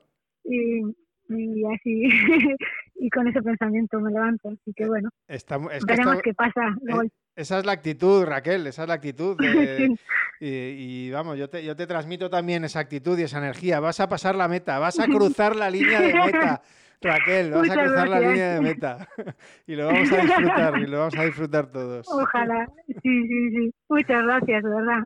Pues nada, muchas gracias a ti por tu ejemplo, que es una pasada, eh, lo que haces y, bueno, lo que has hecho y lo que haces y lo que vas a seguir haciendo. Y de verdad, gracias por, tu ejemplo y que tengas toda la suerte del mundo para los juegos y que lo disfrutes, que te lo mereces y, nada, y que nosotros lo veamos. Muchas gracias, de verdad, de corazón. Gracias a ti, Raquel. Un beso muy fuerte. Adiós, un besito, adiós. Uf, todavía con los pelos eh, como escarpias. Pero bueno, ya sabéis que esto no para y que seguimos con más protagonistas. A continuación, uno que será debutante en los Juegos de Tokio. En 2022 el Campeonato de Europa Multideporte se celebrará en Bilbao, Vizcaya, con cuatro sedes de ensueño para disputar los títulos continentales de triatlón medio distancia, aquabike, duatlón cross, triatlón cross y aquatlón. Pasión por el deporte, tradición, gastronomía, cultura, naturaleza. Campeonato de Europa Multideporte Bilbao Vizcaya 2022. Haz de un hueco en tu agenda deportiva para el próximo año. José Luis García, más conocido como J, ¿qué tal? Muy buenas, ¿cómo estás? Muy buenas, Pipe, pues muy bien, la verdad es que estamos muy bien, muy contentos apurando ya supongo los días, las horas para llegar en las mejores condiciones posibles a ese sábado 28 de agosto. Hay que madrugar un poquito, ya lo sabes, eh, pero supongo que eso será lo de menos, ¿no? Joder, madre, según lo dices, se me vuelven a poner los pelos como escarpias. La verdad es que sí, como pues eso, apurando aquí en San Cugat del Valle, las últimas horas, Estamos apurando los últimos entrenos, teniendo buenas sensaciones, haciendo mucha piña con, con Pedro, con mi guía, con mi entrenador que también está por aquí. Y la verdad es que, bueno, como digo yo, como decimos el equipo, vamos a llegar sin excusas. Que es un poco, era un poco el objetivo, llegar aquí a tope, sin ningún tipo de excusas, sin molestias, sin ningún síntoma raro de nada. Mm. Y sobre todo con la motivación a tope y con muchas ganas de llegar a ese día 28. Mm. Eh, ¿Vas a cumplirte tu sueño, Jota? Sí, la verdad es que, joder, cada vez que lo pienso y me pongo en canción, como se suele decir, y, y echo la vista atrás y me acuerdo de, ese momento en, en el pues en el despacho de, la doctora y que le dije que me buscase en los juegos, pues al final sí, al final al final vamos a estar en los juegos, voy a estar en los juegos y, es muy bonito, es muy emocionante y, y la verdad es que estoy viendo esta época, como les digo a mis amigos y a mi gente, es que estoy muy sensible, porque he hecho la vista atrás y enseguida se me cae una lagrimita y me emociono de, de, dónde estamos y dónde estamos. Entonces, muy bueno, lo estamos viendo con mucha intensidad. Habrás llamado a la doctora, por lo menos para que te vea, para decir, oye, que, que al final he cumplido lo que te dije. Ostras, pues me, encantaría. Lo que pasa es que al final la, seguridad social es muy grande y bueno, pues perdí el contacto con, ah. con, la doctora, con aquel médico y no, no, no, no sé cómo acceder a ello. Seguramente que si me, me pusiese lo puedo encontrar, pero pero no he tenido la oportunidad de, de darle una vuelta más. Pero no, me, no te creas que no, que no lo pienso muchas veces y, joder, ¿cómo me gustaría volver a cruzarme con esta mujer y, y decírselo? De, oye, que al final sí que fui. Oye, es que tu historia es, es muy bonita, ¿eh? Muy dura, muy dura, obviamente, pero, pero también eh, muy bonita, porque tú, bueno, pues hasta eres muy tardío en esto del, del deporte de élite, porque esto es deporte de élite. Sí, empezamos tarde porque bueno, evidentemente por suerte me quedé ciego tarde, eso es una suerte, al final por lo menos fue tarde. No hubo momento para quedarse ciego, pero dentro de lo que cabe fueron, tenía 29 años y bueno, pues, sin saltarme ningún paso y, haciendo las cosas bien y siendo fiel a un estilo, pues al final nos hemos apuntado al carro de, del deporte de alto rendimiento y aquí estamos, disfrutándolo mucho y, creo que consiguiendo una versión de J pues que no hubiese conseguido si, si no se atrae del, deporte de alta competición. Mm. Y además como campeón de Europa, que ya eh, tu mayor logro ha sido de menos a más. Eh, evidentemente, bueno, pues eso, empezaste, como decimos, eh, tarde y poco a poco has ido creciendo, creciendo, creciendo hasta llegar a ser campeón de Europa en, en Valencia. O sea que, que, llegas ahí diciendo, eh, que estoy aquí, ¿eh? Sí, vamos a llegar ahí, pues sí, soñando, soñando con estar en el podio. La verdad es que poder decir que me vas a unos Juegos Paralímpicos ya es bueno, ya es increíble y poder decir que eres lo suficientemente competitivo para decir que, bueno, pues que puedes luchar por una medalla, luego allí en Tokio pasan muchas cosas y, bueno, y la carrera nos pondrá en el sitio que nos merecemos, pero decir que, que vamos a luchar por una medalla es algo espectacular. Pero vamos, la clave yo creo que está en eso, en ir, la progresión ha sido siempre a, más, a más, a más, eh, cerramos el Campeonato de Europa y conseguimos prácticamente la clasificación y de ahí solo pensar en mejorar, mejorar, mejorar, ser ambiciosos, ser cada vez más rápidos y bueno, y lo que digo, lo que decimos el equipo al final, que la carrera nos ponga en nuestro sitio, en el sitio que merecemos estar, así que pero bueno, de momento que no nos quiten, no, no nos quiten la oportunidad de soñar con, con lo más grande. Eh, eso por supuesto, y, precisamente uno de los rivales que vas a tener ahí eh, dando guerra es eh, la otra pareja, porque a mí me gusta decir la pareja, ¿no? Porque sois dos realmente, Héctor Catalá y, y Gustavo Rodríguez, que, bueno, al juntar las tres, eh, eh, digamos, categorías de, gente con discapacidad visual, pues estáis todos, solo hay, un, solo hay tres medallas para, para, todos y hay un nivel espectacular. Y, recuerdo que, bueno, también hablaremos eh, luego con él, con, con, Héctor, que ha sido campeón del mundo, o sea que son palabras mayores también, ¿eh? Bueno, la verdad es que es un auténtico, bueno, lo primero que Héctor y yo somos amigos, somos compañeros de selección y, empezamos en esto juntos y bueno, seguramente cuando eh, coincidamos estos días por ahí por la villa y estemos juntos y podamos compartir datos, echaremos vista atrás porque pues porque coincidimos, me acuerdo perfectamente en un campeonato de España dualdón y yo, vamos, a esto le tengo un cariño muy especial, hemos sido rivales, hemos sido amigos, hemos visto pues un poquito de todo, cómo ha ido creciendo el paratriano en España y, la verdad es que es una suerte tenerlo como rival y tenerlo como amigo, porque lo único que, hace que esto sea campeón del mundo era que yo, es que yo me tenga que esforzar para estar ahí, para, para lo difícil, igual que me lo pone a mí, porque así se lo ponemos difícil al resto, y no habría otra cosa más que me alegrase más que poder subir al podio con él. Mm. La realidad es que me gustaría que él esté en un escalón debajo, sea el que sea, porque al final, fuera de la pista somos muy amigos y muy bien, pero evidentemente vamos los dos ahí a, a cara de perro a, a intentar ser lo más rápido posible. Y luego además esto tiene a su lado a Gustavo, que, es un pedazo de, guía y una pedazo de persona, con lo cual hace que, bueno, que nos sentamos muy orgullosos de, los rivales que tenemos y de Héctor y de Gustavo. No, no es una locura pensar en un doblete, ¿no? No, para nada, para nada. Estamos hablando del campeón de Europa y del campeón del mundo y no es una locura, no es una locura. Es cierto que la categoría en el último año ha dado un salto de calidad espectacular, Pipe, porque tenemos al inglés, que es el rival número uno, que pues bueno, es que tiene un nivel espectacular y luego hay una pareja, dos, dos parejas americanas con un nivel acojonante, dos parejas francesas exactamente igual y además, bueno, pues está el australiano siempre correoso por ahí, ucraniano también muy correoso y, y es una categoría en la que se van a repartir las medallas. Yo creo que en menos de un minuto va, va, va a haber por lo menos cinco o seis parejas, así que Así que nosotros sufriremos mucho y los que estéis fuera lo vais a disfrutar muchísimo, va a ser una carrera muy bonita. Eso espero, eso espero.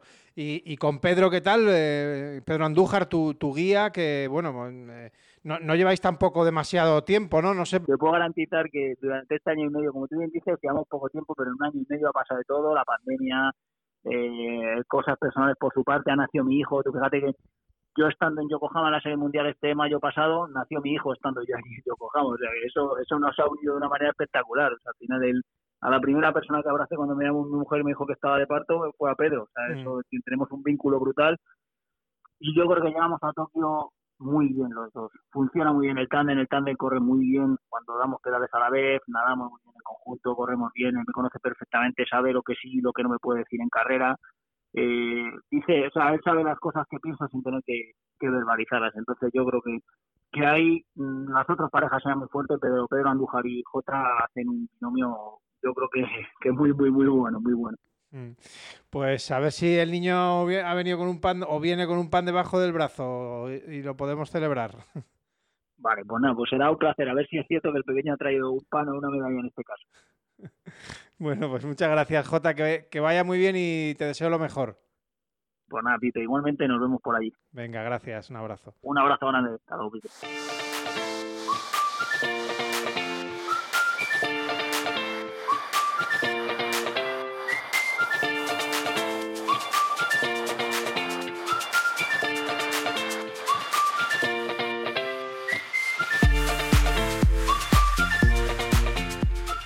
Vamos también a hablar con eh, la única representante, la única participante en la modalidad de, de para triatlón en silla de ruedas, que no es otra que Eva Moral, que además lo va a hacer en compañía de un, bueno, tienen que tener un handler, una persona que les ayuda, y en este caso encima coincide que su, su pareja, es, bueno, yo creo que ya se puede decir su marido, Ángel Salamanca, eh, bueno, que nos lo digan ellos. Eva, ¿qué tal? Muy buenas, ¿cómo estás? Hola, buenas tardes, muy bien. Ángel, ¿qué tal? Muy buenas. Muy buenas. Ya por aquí todo bien. Todo bien, ¿no? Por ahí por, por, las alturas todo bien, ¿no? Sí, sí, sí, disfrutando. Mira, ahora hace un fresquito muy bueno. Mm, oh, qué suerte tenéis. Aquí estamos en Madrid a cuarenta y pico grados, sufriendo lo que no está escrito, pero bueno. Oye, que, que, Eva, que muy bien, ¿no? Estoy viendo ahí que, que Ángel también te, te, da caña, porque Ángel también es triatleta y, y sabe perfectamente eh, cómo funciona esto y, y creo que estáis haciendo entrenamientos muy chulos por lo que cuentas en tus redes. Sí, la verdad es que estamos haciendo entrenamientos muy buenos. Eh, bueno, aparte de que Ángel es triatleta, es entrenador. Eh, de hecho, el segmento de natación me lo entrena él. Uh -huh. Y la verdad es que ha sido un año, pues bueno, como sabéis, eh, de muchísimos entrenos, de muchísima preparación y llegar aquí y ver que, bueno, porque todo ese esfuerzo está saliendo y que los entrenos salen y pues es un plus de motivación. Bueno, hoy ha sido el último día que hemos hecho un test, hemos hecho un triatlón y vengo con la moral por las nubes, o sea que, que la cosa está saliendo bien y muy contento y sobre todo de poderlo compartir junto a él, la verdad, no voy a engañar. Oye Ángel, se sufre porque ha habido otras épocas en, la que, en las que Eva eh, también ha, ha, tenido otros, otros handler, que es la persona que, que, le ayuda. ¿Se sufre menos estando tú ahí en el equipo, por decirlo de alguna manera, estando siendo tú la persona que, que le ayuda? Eh, se sufre igual, pero bueno, eh, con respecto a hacer un triatlón, pues está claro que no son los mismos nervios, pero te aseguro que aunque sea un momento muy puntual o dos momentos que, que hacemos nosotros el trabajo, se, se pasan nervios igualmente. Mm, sí, eso te iba a decir, porque tú sobre todo participas en las transiciones, ¿no? Eh, que, que, es cuando eso hay que quitar el neopreno y todo ese tipo de, eh, de, de cosas, vamos, de, de, momentos en los que Eva necesita ayuda y, y por eso está, estás tú ahí. ¿Entrenáis mucho esta, estas cosas? Supongo que sí, ¿no? Hombre, hay que entrenarlo, está claro que hay que entrenarlo y, y ser eficaces en, en, este momento. Al final, eh, por segundo se deciden muchas carreras, mm. entonces si en, en este tipo de, de, transición podemos ganar tiempo, pues siempre será bueno. ¿Qué es lo que más os cuesta, Eva? Pues yo creo que la transición a lo mejor más complicada sería la de la, la handbike a la silla de atletismo, porque tiene que cogerme desde muy abajo y luego en la ciudad de atletismo voy metida de rodillas y si de repente una pierna no, no la metes bien ya desde el principio, pues ahí te puedes te puedes atorar un poco. Pero bueno, lo bueno también de llevar de handler a, a Ángel es que, a ver, nosotros vivimos juntos, estamos muy acostumbrados a, a tratarme, a moverme, a, y entonces todo eso se hace, se hace mucho más fácil a entendernos. Entonces, pues bueno, yo a mí sí me da mucha tranquilidad que sea el mi handler. Oye, una curiosidad que tengo yo, ¿el handler tiene medalla? No, el handler, eh, bueno, es una figura además que es nueva porque, eh, como sabes que en Río fue la primera vez que, que el paratriatlón fue fue olímpico, fue paralímpico y todavía estamos ahí viendo si el handler va a ser considerado como deportista de apoyo, como existe en muchos otros deportes. Entonces, de momento, eh, simplemente es un ayudante. De hecho, Ángel va a Tokio como técnico, no como no como deportista de apoyo. Joder, que Ahí hay que hacer algo, Ángel, macho. Esto, sí, sí, estamos luchando, estamos luchando. ya sabes que por ahora es, final. Por ahora es disfrutar del momento, que es muy bonito poder disfrutarlo juntos también y, y ayudarla en todo lo que se pueda, está claro. Bueno, en este caso, como, bueno, sí, sí se da, hoy que no estoy diciendo, pero el deseo de todos obviamente es la medalla. Quedará ahí en casa, o sea que será como, como de ambos, ¿no? ¿O, o qué? Sí, bueno, yo siempre digo que mis triunfos no son individuales, que son de todos los que están a mi alrededor. Más que Ángel, nadie sabe todo lo que hemos trabajado y bueno, y de mi familia obviamente que están ahí al pie del cañón siempre, o sea que eh, en el caso eh, que hubiese una medalla tiene muchos trocitos, le pertenece a mucha gente. Eh, oye, tú eres campeona de Europa, dos veces subcampeona. Este año llevas un año espectacular con esa plata en la Copa del Mundo de A Coruña el bronce en las series mundiales de, Yokohama. Eh, no sé si estás en tu, en tu mejor año, Eva. ¿Es, es el, ¿Afrontas los juegos en el mejor momento de tu carrera? No lo sé, pregunto. ¿eh? Yo, eh, yo creo que sí. De hecho, ya te digo que en los entrenamientos que estamos haciendo aquí en altura se está viendo. Ángel no para de, decirme que, que, estoy muy fuerte, que estoy en mejor momento. Y la verdad es que, bueno, muchas veces también eso te ayuda a tener confianza y llegar a la carrera con, con la confianza de saber que vas a estar ahí arriba y que vas a poder disputar eh, pues todo, se puede disputar todo y eso es muy importante mentalmente también. Supongo que entre los dos hablaréis también de, del tema rivales y eso, que, que se ha caído alguna importante de cara, de cara a los juegos, ¿no? O sea, que se abre más el, el camino, la posibilidad de, de conseguir eh, esa medalla. No sé si Ángel, tú eh, te centras más en ella o también el tema rivales está bien para motivarla. No, está bien, aunque realmente el tema rivales es tu padre el que lo domina a la perfección. ¿eh? es verdad, sí, sí, sí, ¿Y qué te dice tu padre? ¿Qué, ¿Cuáles son las últimas noticias al respecto? Bueno, él es el que se tiene estudiado todos los tiempos de todas las carreras desde que comencé a, a, competir. Pero bueno, sí, es verdad que, por ejemplo, la inglesa en este año dijo que no que finalmente no iba a ir a los Juegos porque ha tenido un problema de salud y tal, era una rival importante, mm. pero también es cierto que el resto de las que vamos eh, estamos mejor que nunca, todas. Mm. Eh, es una carrera en la que se decide en segundos, un triatlón puede pasar muchísimas cosas, nosotros llevamos muchas ruedas, no solo en la bici, sino en la silla, tal, o sea, es que hay que, hay que tener también un poquito de, de cabeza fría en el momento de la carrera y saber que bueno que puede pasar cualquier cosa y cualquiera puede estar arriba. ¿eh? Em, oye, y, tengo yo otra curiosidad. El, se te da muy bien lo del ciclismo, ¿no? Que, de cara al futuro, ¿qué, qué idea tienes? yo de cara al futuro siempre digo que me retiraré del deporte cuando el deporte me retire, me retire a mí, no yo me voy a retirar de él.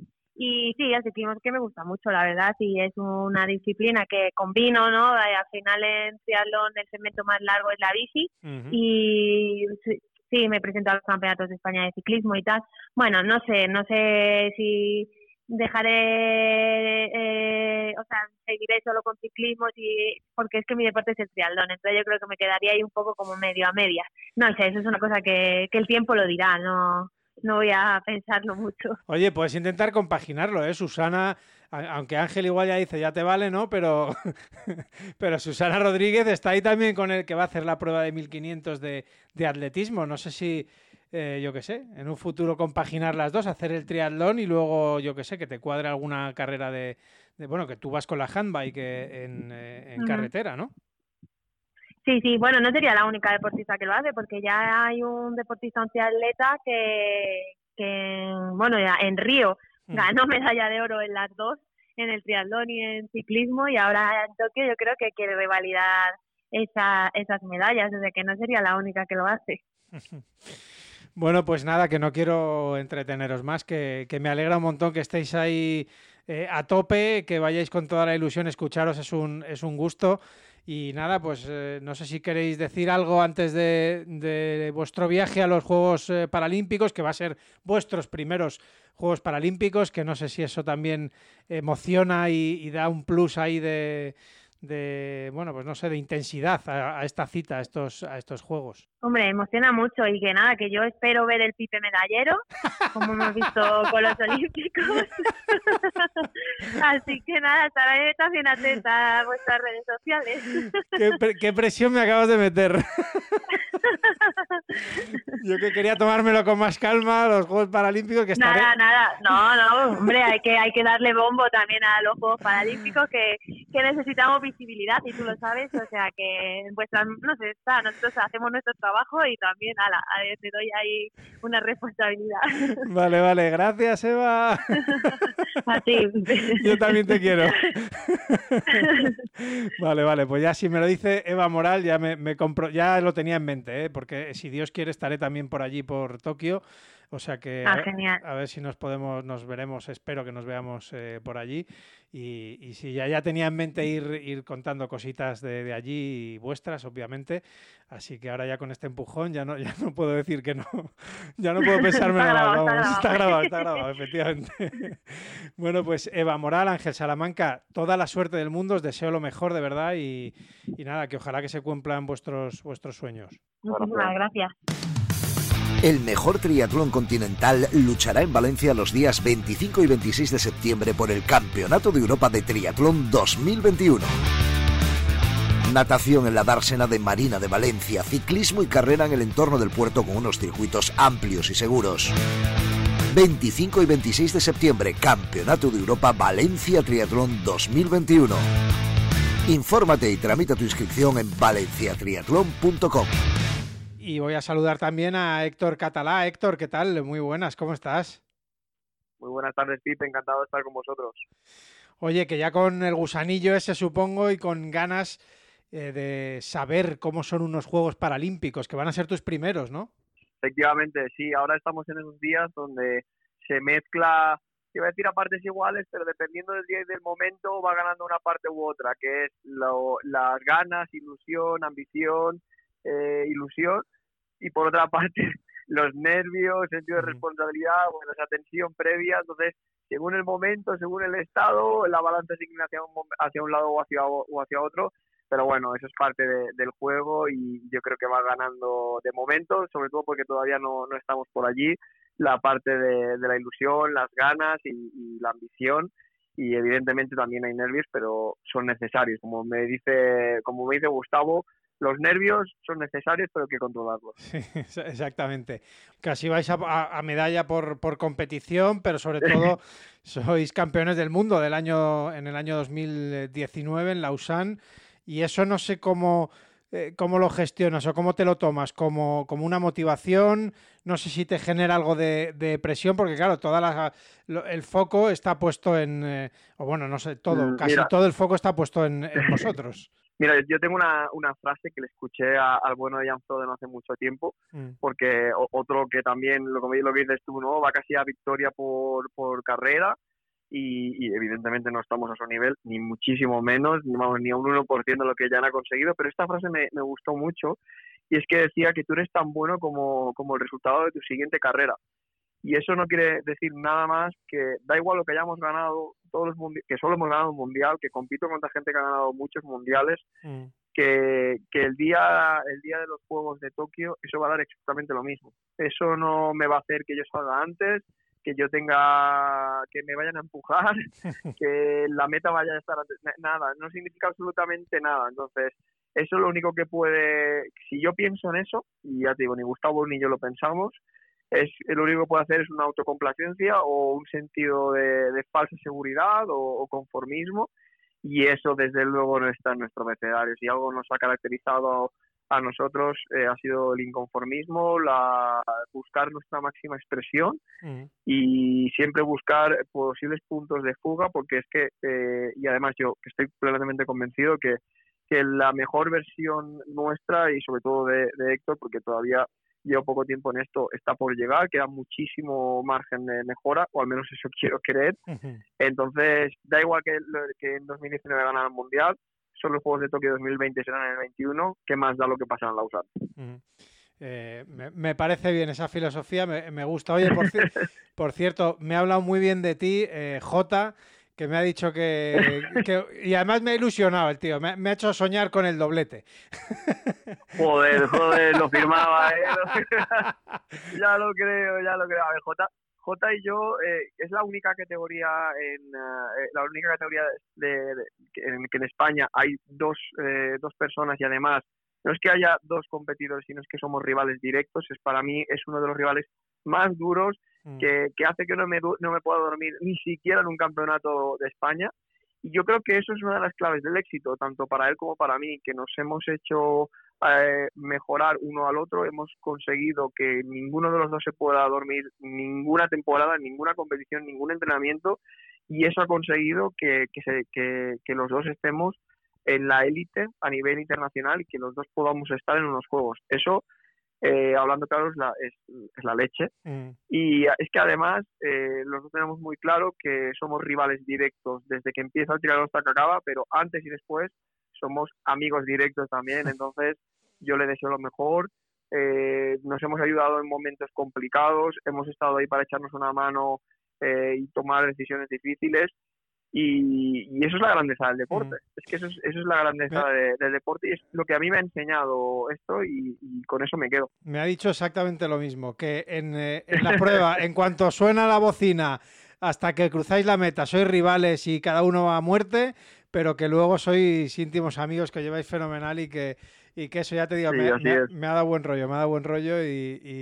Así es, y es cierto, ¿eh? quiero decirte, no es Que, porque esto podría ser el discurso buenista y tal, no, no, no, no, o sea, quien, quien nos conoce y ha estado junto con nosotros sabe que, es una rivalidad muy mm. sana, que esto no, no, no va más allá de, de, como bien has dicho, desde el inicio hasta el final de la prueba, y, ya te digo, mm. eh, amigo, amigo por encima de todo. Oye, ¿dónde crees que va a estar la clave de la de, los juegos? Imagino que ya conoceréis el, circuito, la zona es chulísima, eh, es verdad que el calor y la humedad es terrible, yo que he estado en los Olímpicos viendo a, las tres pruebas de, triatlón y a pesar de que se se empieza muy temprano, muy temprano para intentar evitar el calor, pero es que allí a las 5 de la mañana ya es de día, es, es tremendo. Y, sí, sí.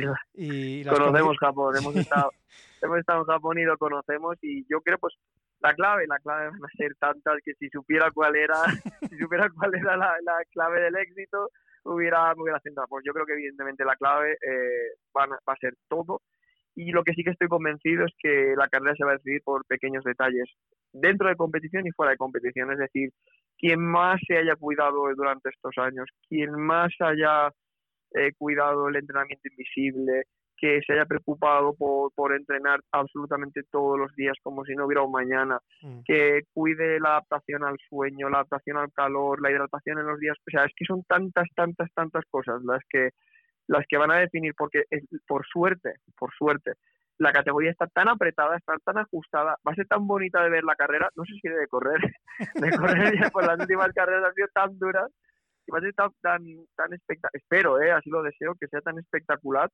que pequeños detalles, yo creo que, que, que, la, que la clave de la carrera van a ser pequeños detalles, porque lo que es el grueso, todos ya lo tenemos más que hecho, Mm. y sabemos cómo, cómo funciona. Todos hemos cambiado el tándem este año, todos tenemos, eh, somos equipos súper completos porque esto no hay que olvidar que, que esto es no es un, eh, un deficiente visual, un ciego más un guía, no, esto es un equipo. Mm. Aquí estamos los dos, esto es como, me, como le gusta decir a Gustavo, que es un, de una, es de Tui, de un sitio con mucha tradición remera y de canoa.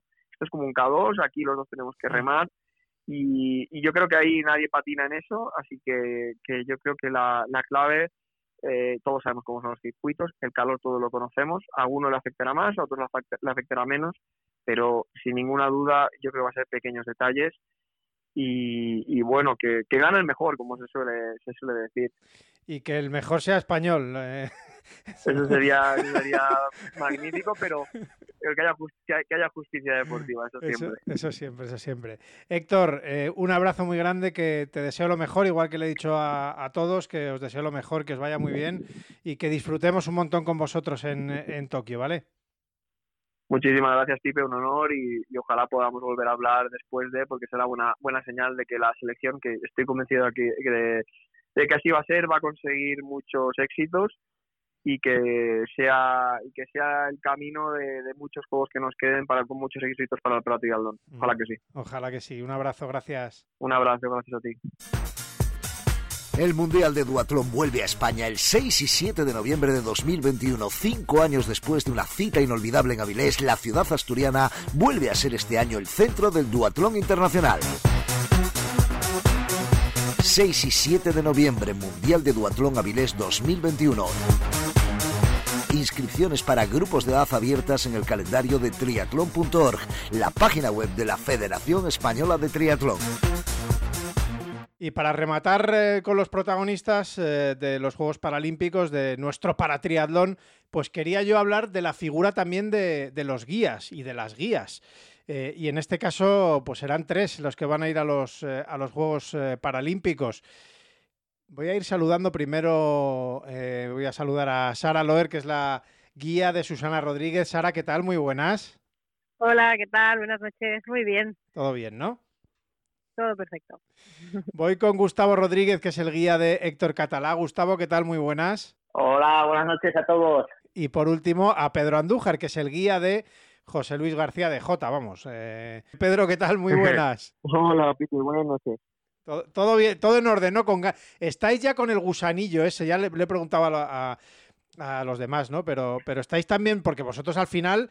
Eh, Queda un poco, por desgracia, eh, como en un segundo plano la, figura del, eh, del, guía, pero sois fundamentales, eh, digo, a la hora de entrevista y esas cosas, siempre es el deportista, ¿no? Un poco el al que se le hacen las entrevistas habitualmente y esas cosas, pero vosotros sois tremendamente fundamentales, es que sin vosotros no, no tendríamos eh, ahora mismo a tres deportistas eh, a punto de disputar esos Juegos eh, Paralímpicos. A ver, venga, Gustavo. Sí, pues bueno, la verdad que nuestra figura a veces queda un poquito ahí en como un segundo plano, ¿no? Y, la mayoría de nosotros nos dedicamos también al triatlón, pues antes, pues a nivel profesional, ¿no? Y, y bueno, pues a veces hay que tener un poquito esa capacidad de dejar al lado un poquito tu protagonismo y estar allí, pero bueno, nosotros nos incluimos eh, dentro de los, hay varios niveles de guía y nosotros estamos un poquito en, el nivel más alto porque al final, pues bueno, sobre todo en el tándem es la, la, la de, esfuerzos, ¿no? Y, al final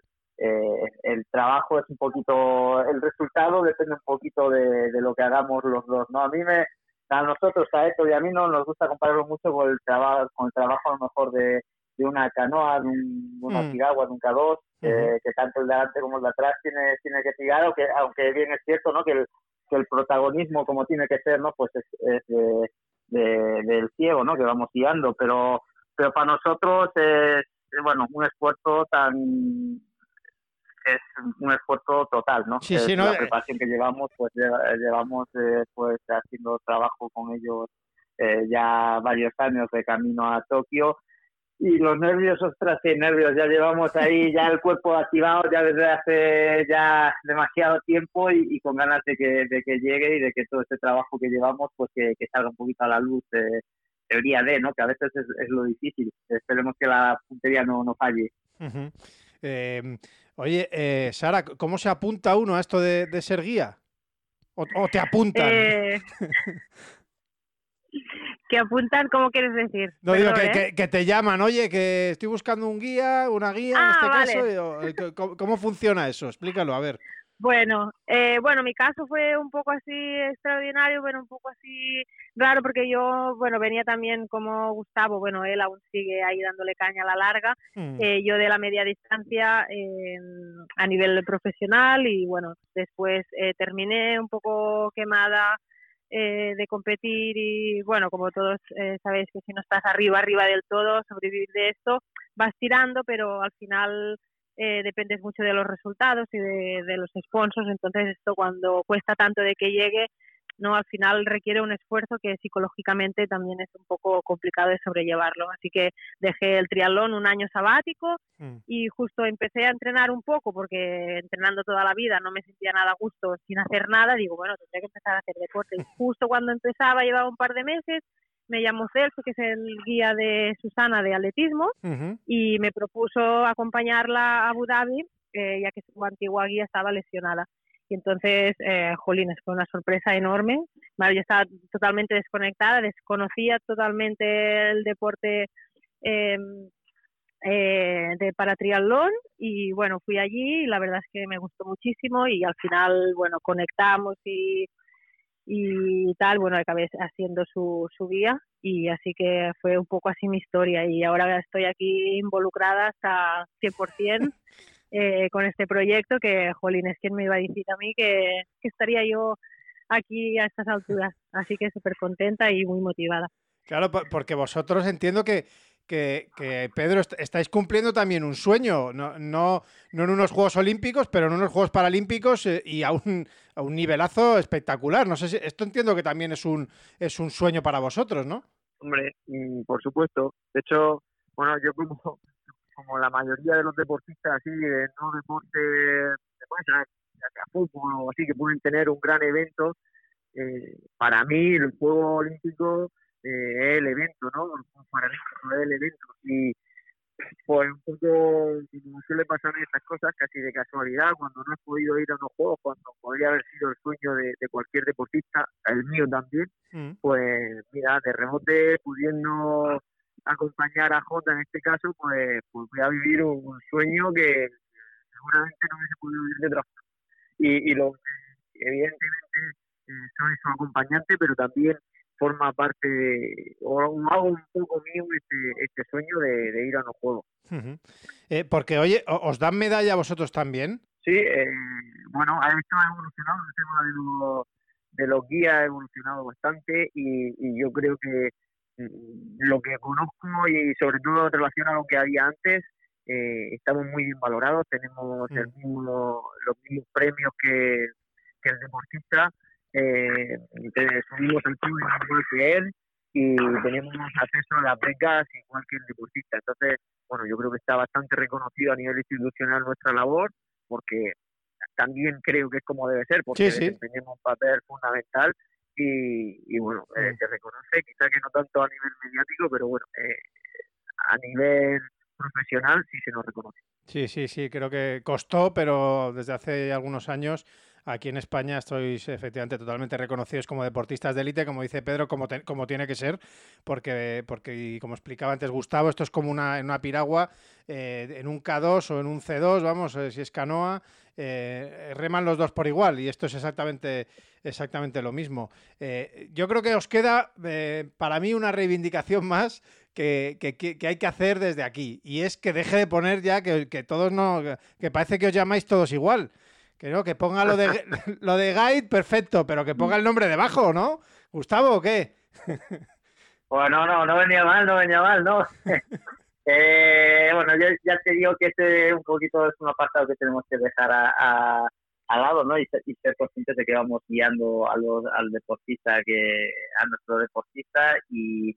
Sí, sí, bueno, que si lo de guía, lo de guía, lo de- guía que lo, que siga poniendo, pero que ponga el nombre debajo, ¿no? O algo así.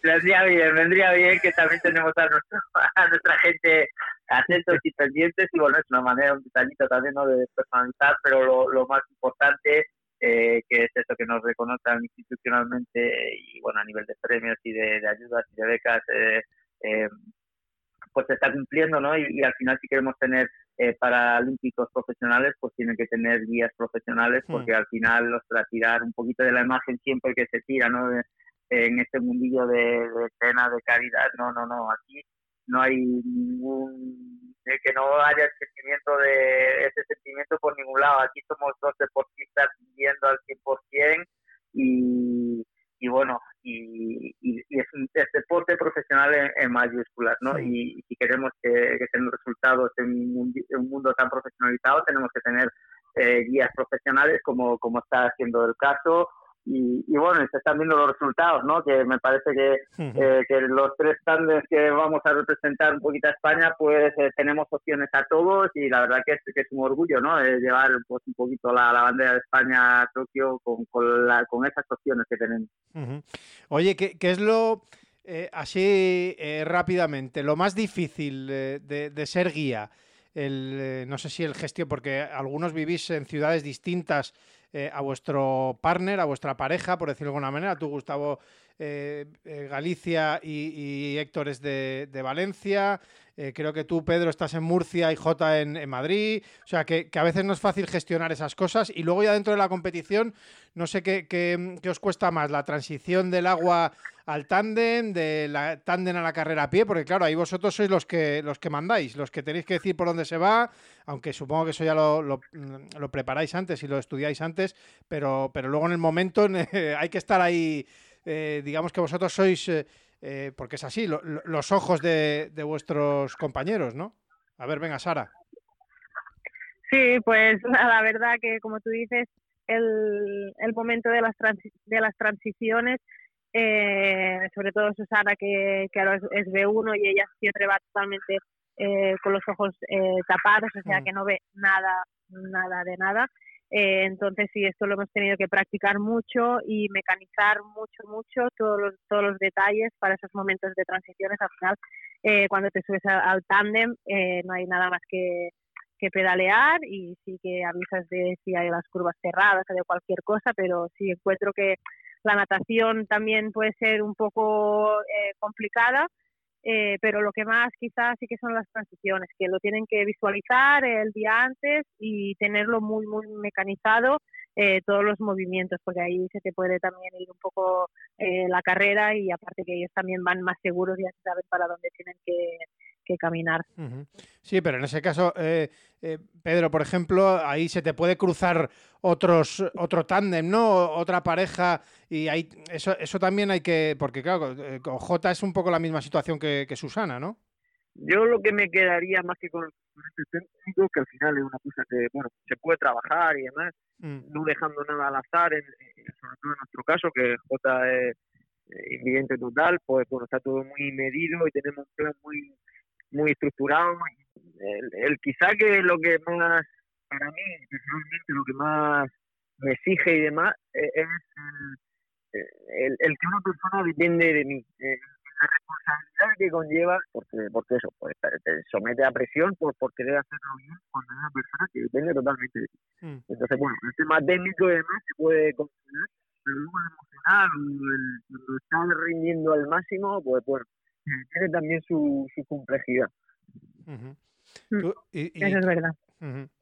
Eh, sí, es verdad, claro, es una responsabilidad eh, e-, enorme. Grande, sí, grande. Sí, sí, sí. La, verdad, la verdad que ahí has dado ahí en un punto importante, Pedro, sí es cierto. Sí. Es cierto, sí. Que sí, que tiene toda la razón Pedro, que al final tienes una responsabilidad grande que al final cuando compites tú solo dices, mira, si la cago, la cago. Pero aquí no hay cagadas. Mm. O sea, aquí lo tienes que hacer todo 100%, estar súper concentrado eh, en ti y en el y en el compañero, porque es que entonces si eso eh, lo tienes que sobrellevar bien, porque si no eh, te puede comer eso. Pero, pero bueno, yo creo que conociendo a Gustavo y a Pedro, eh, creo que son unos grandes guías también y, y creo que lo llevamos todos los tres bastante bien.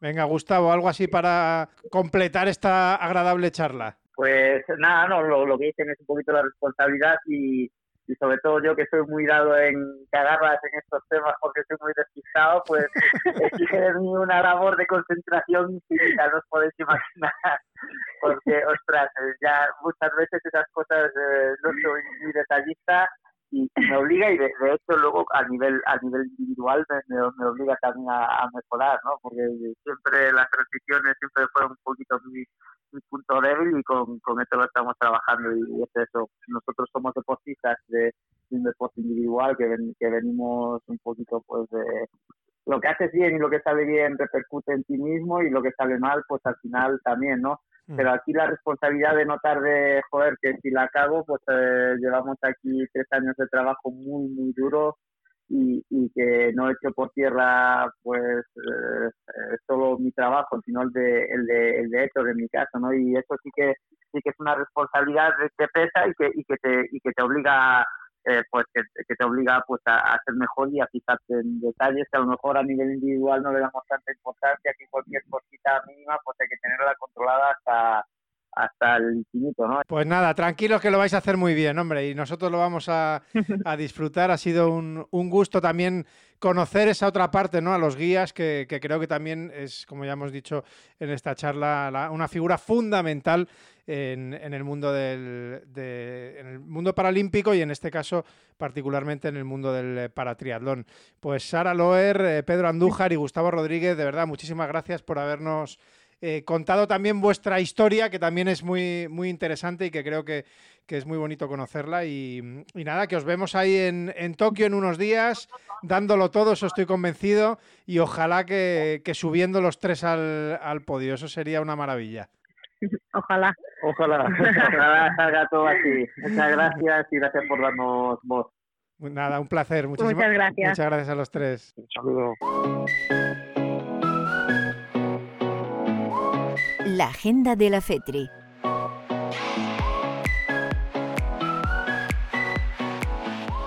Pues vamos a rematar con esa agenda del día. Dani Márquez, ¿qué tal? Muy buenas, ¿cómo estás? Muy buenas, buenos días, buenas tardes, buenas noches, cuando escuchéis este podcast. Muy, muy bien. Después de la gran charla que hemos tenido con todos nuestros paratriatletas, que nos ha dejado ya en la rampa de salida para los Juegos Paralímpicos, después del análisis de los Olímpicos, celebrando el quinto puesto de Antonio Serrat, justamente poco antes de grabar este podcast, en las series mundiales de, Montreal, cuando ya estamos rozando la gran final de, Edmonton. Y poco más, centrándonos aquí en España y en lo que nos viene por delante, y a modo de agenda rápida para, para cerrar este podcast, recordar que tenemos el Campeonato de España de Triatlón en Bañolas, con la Copa Europa Junior también de Triatlón, que se disputará en nuestra localidad catalana, emblemática para nosotros eh, dentro de la Federación Española de Triatlón. Mm. Y luego ya empalmaremos pues, con el Campeonato de España de distancia de Bilbao, que será el prolegómeno del Campeonato de Europa Multideporte Bilbao-Vizcaya de 2022.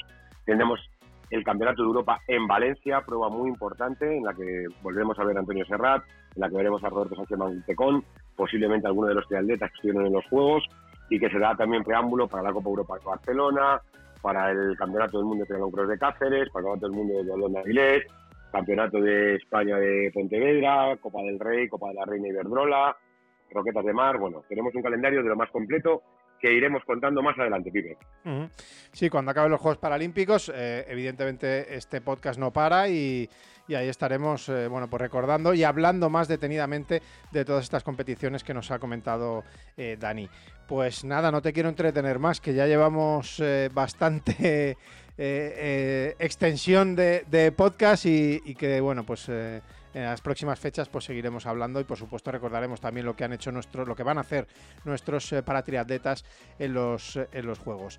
Eh, gracias Dani. Pues Dime.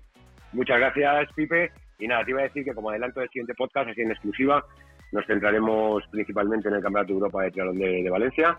Podéis mirar en nuestras redes sociales la iniciativa que hemos hecho con el Chef Bosquet, que estuvo con Sara Pérez Sala cocinando. Y bueno, muchas más sorpresas que os contaremos más adelante. Muchas gracias, Pipe. Un abrazo.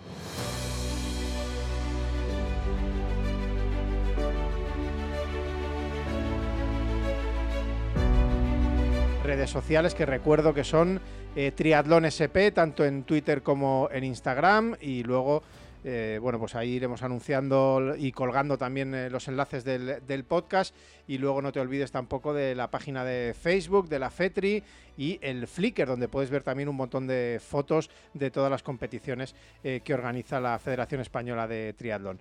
Pues nada, hasta la próxima, deseándole toda la suerte del mundo a nuestros paratriatletas. Nos vemos en el siguiente podcast. Hasta luego.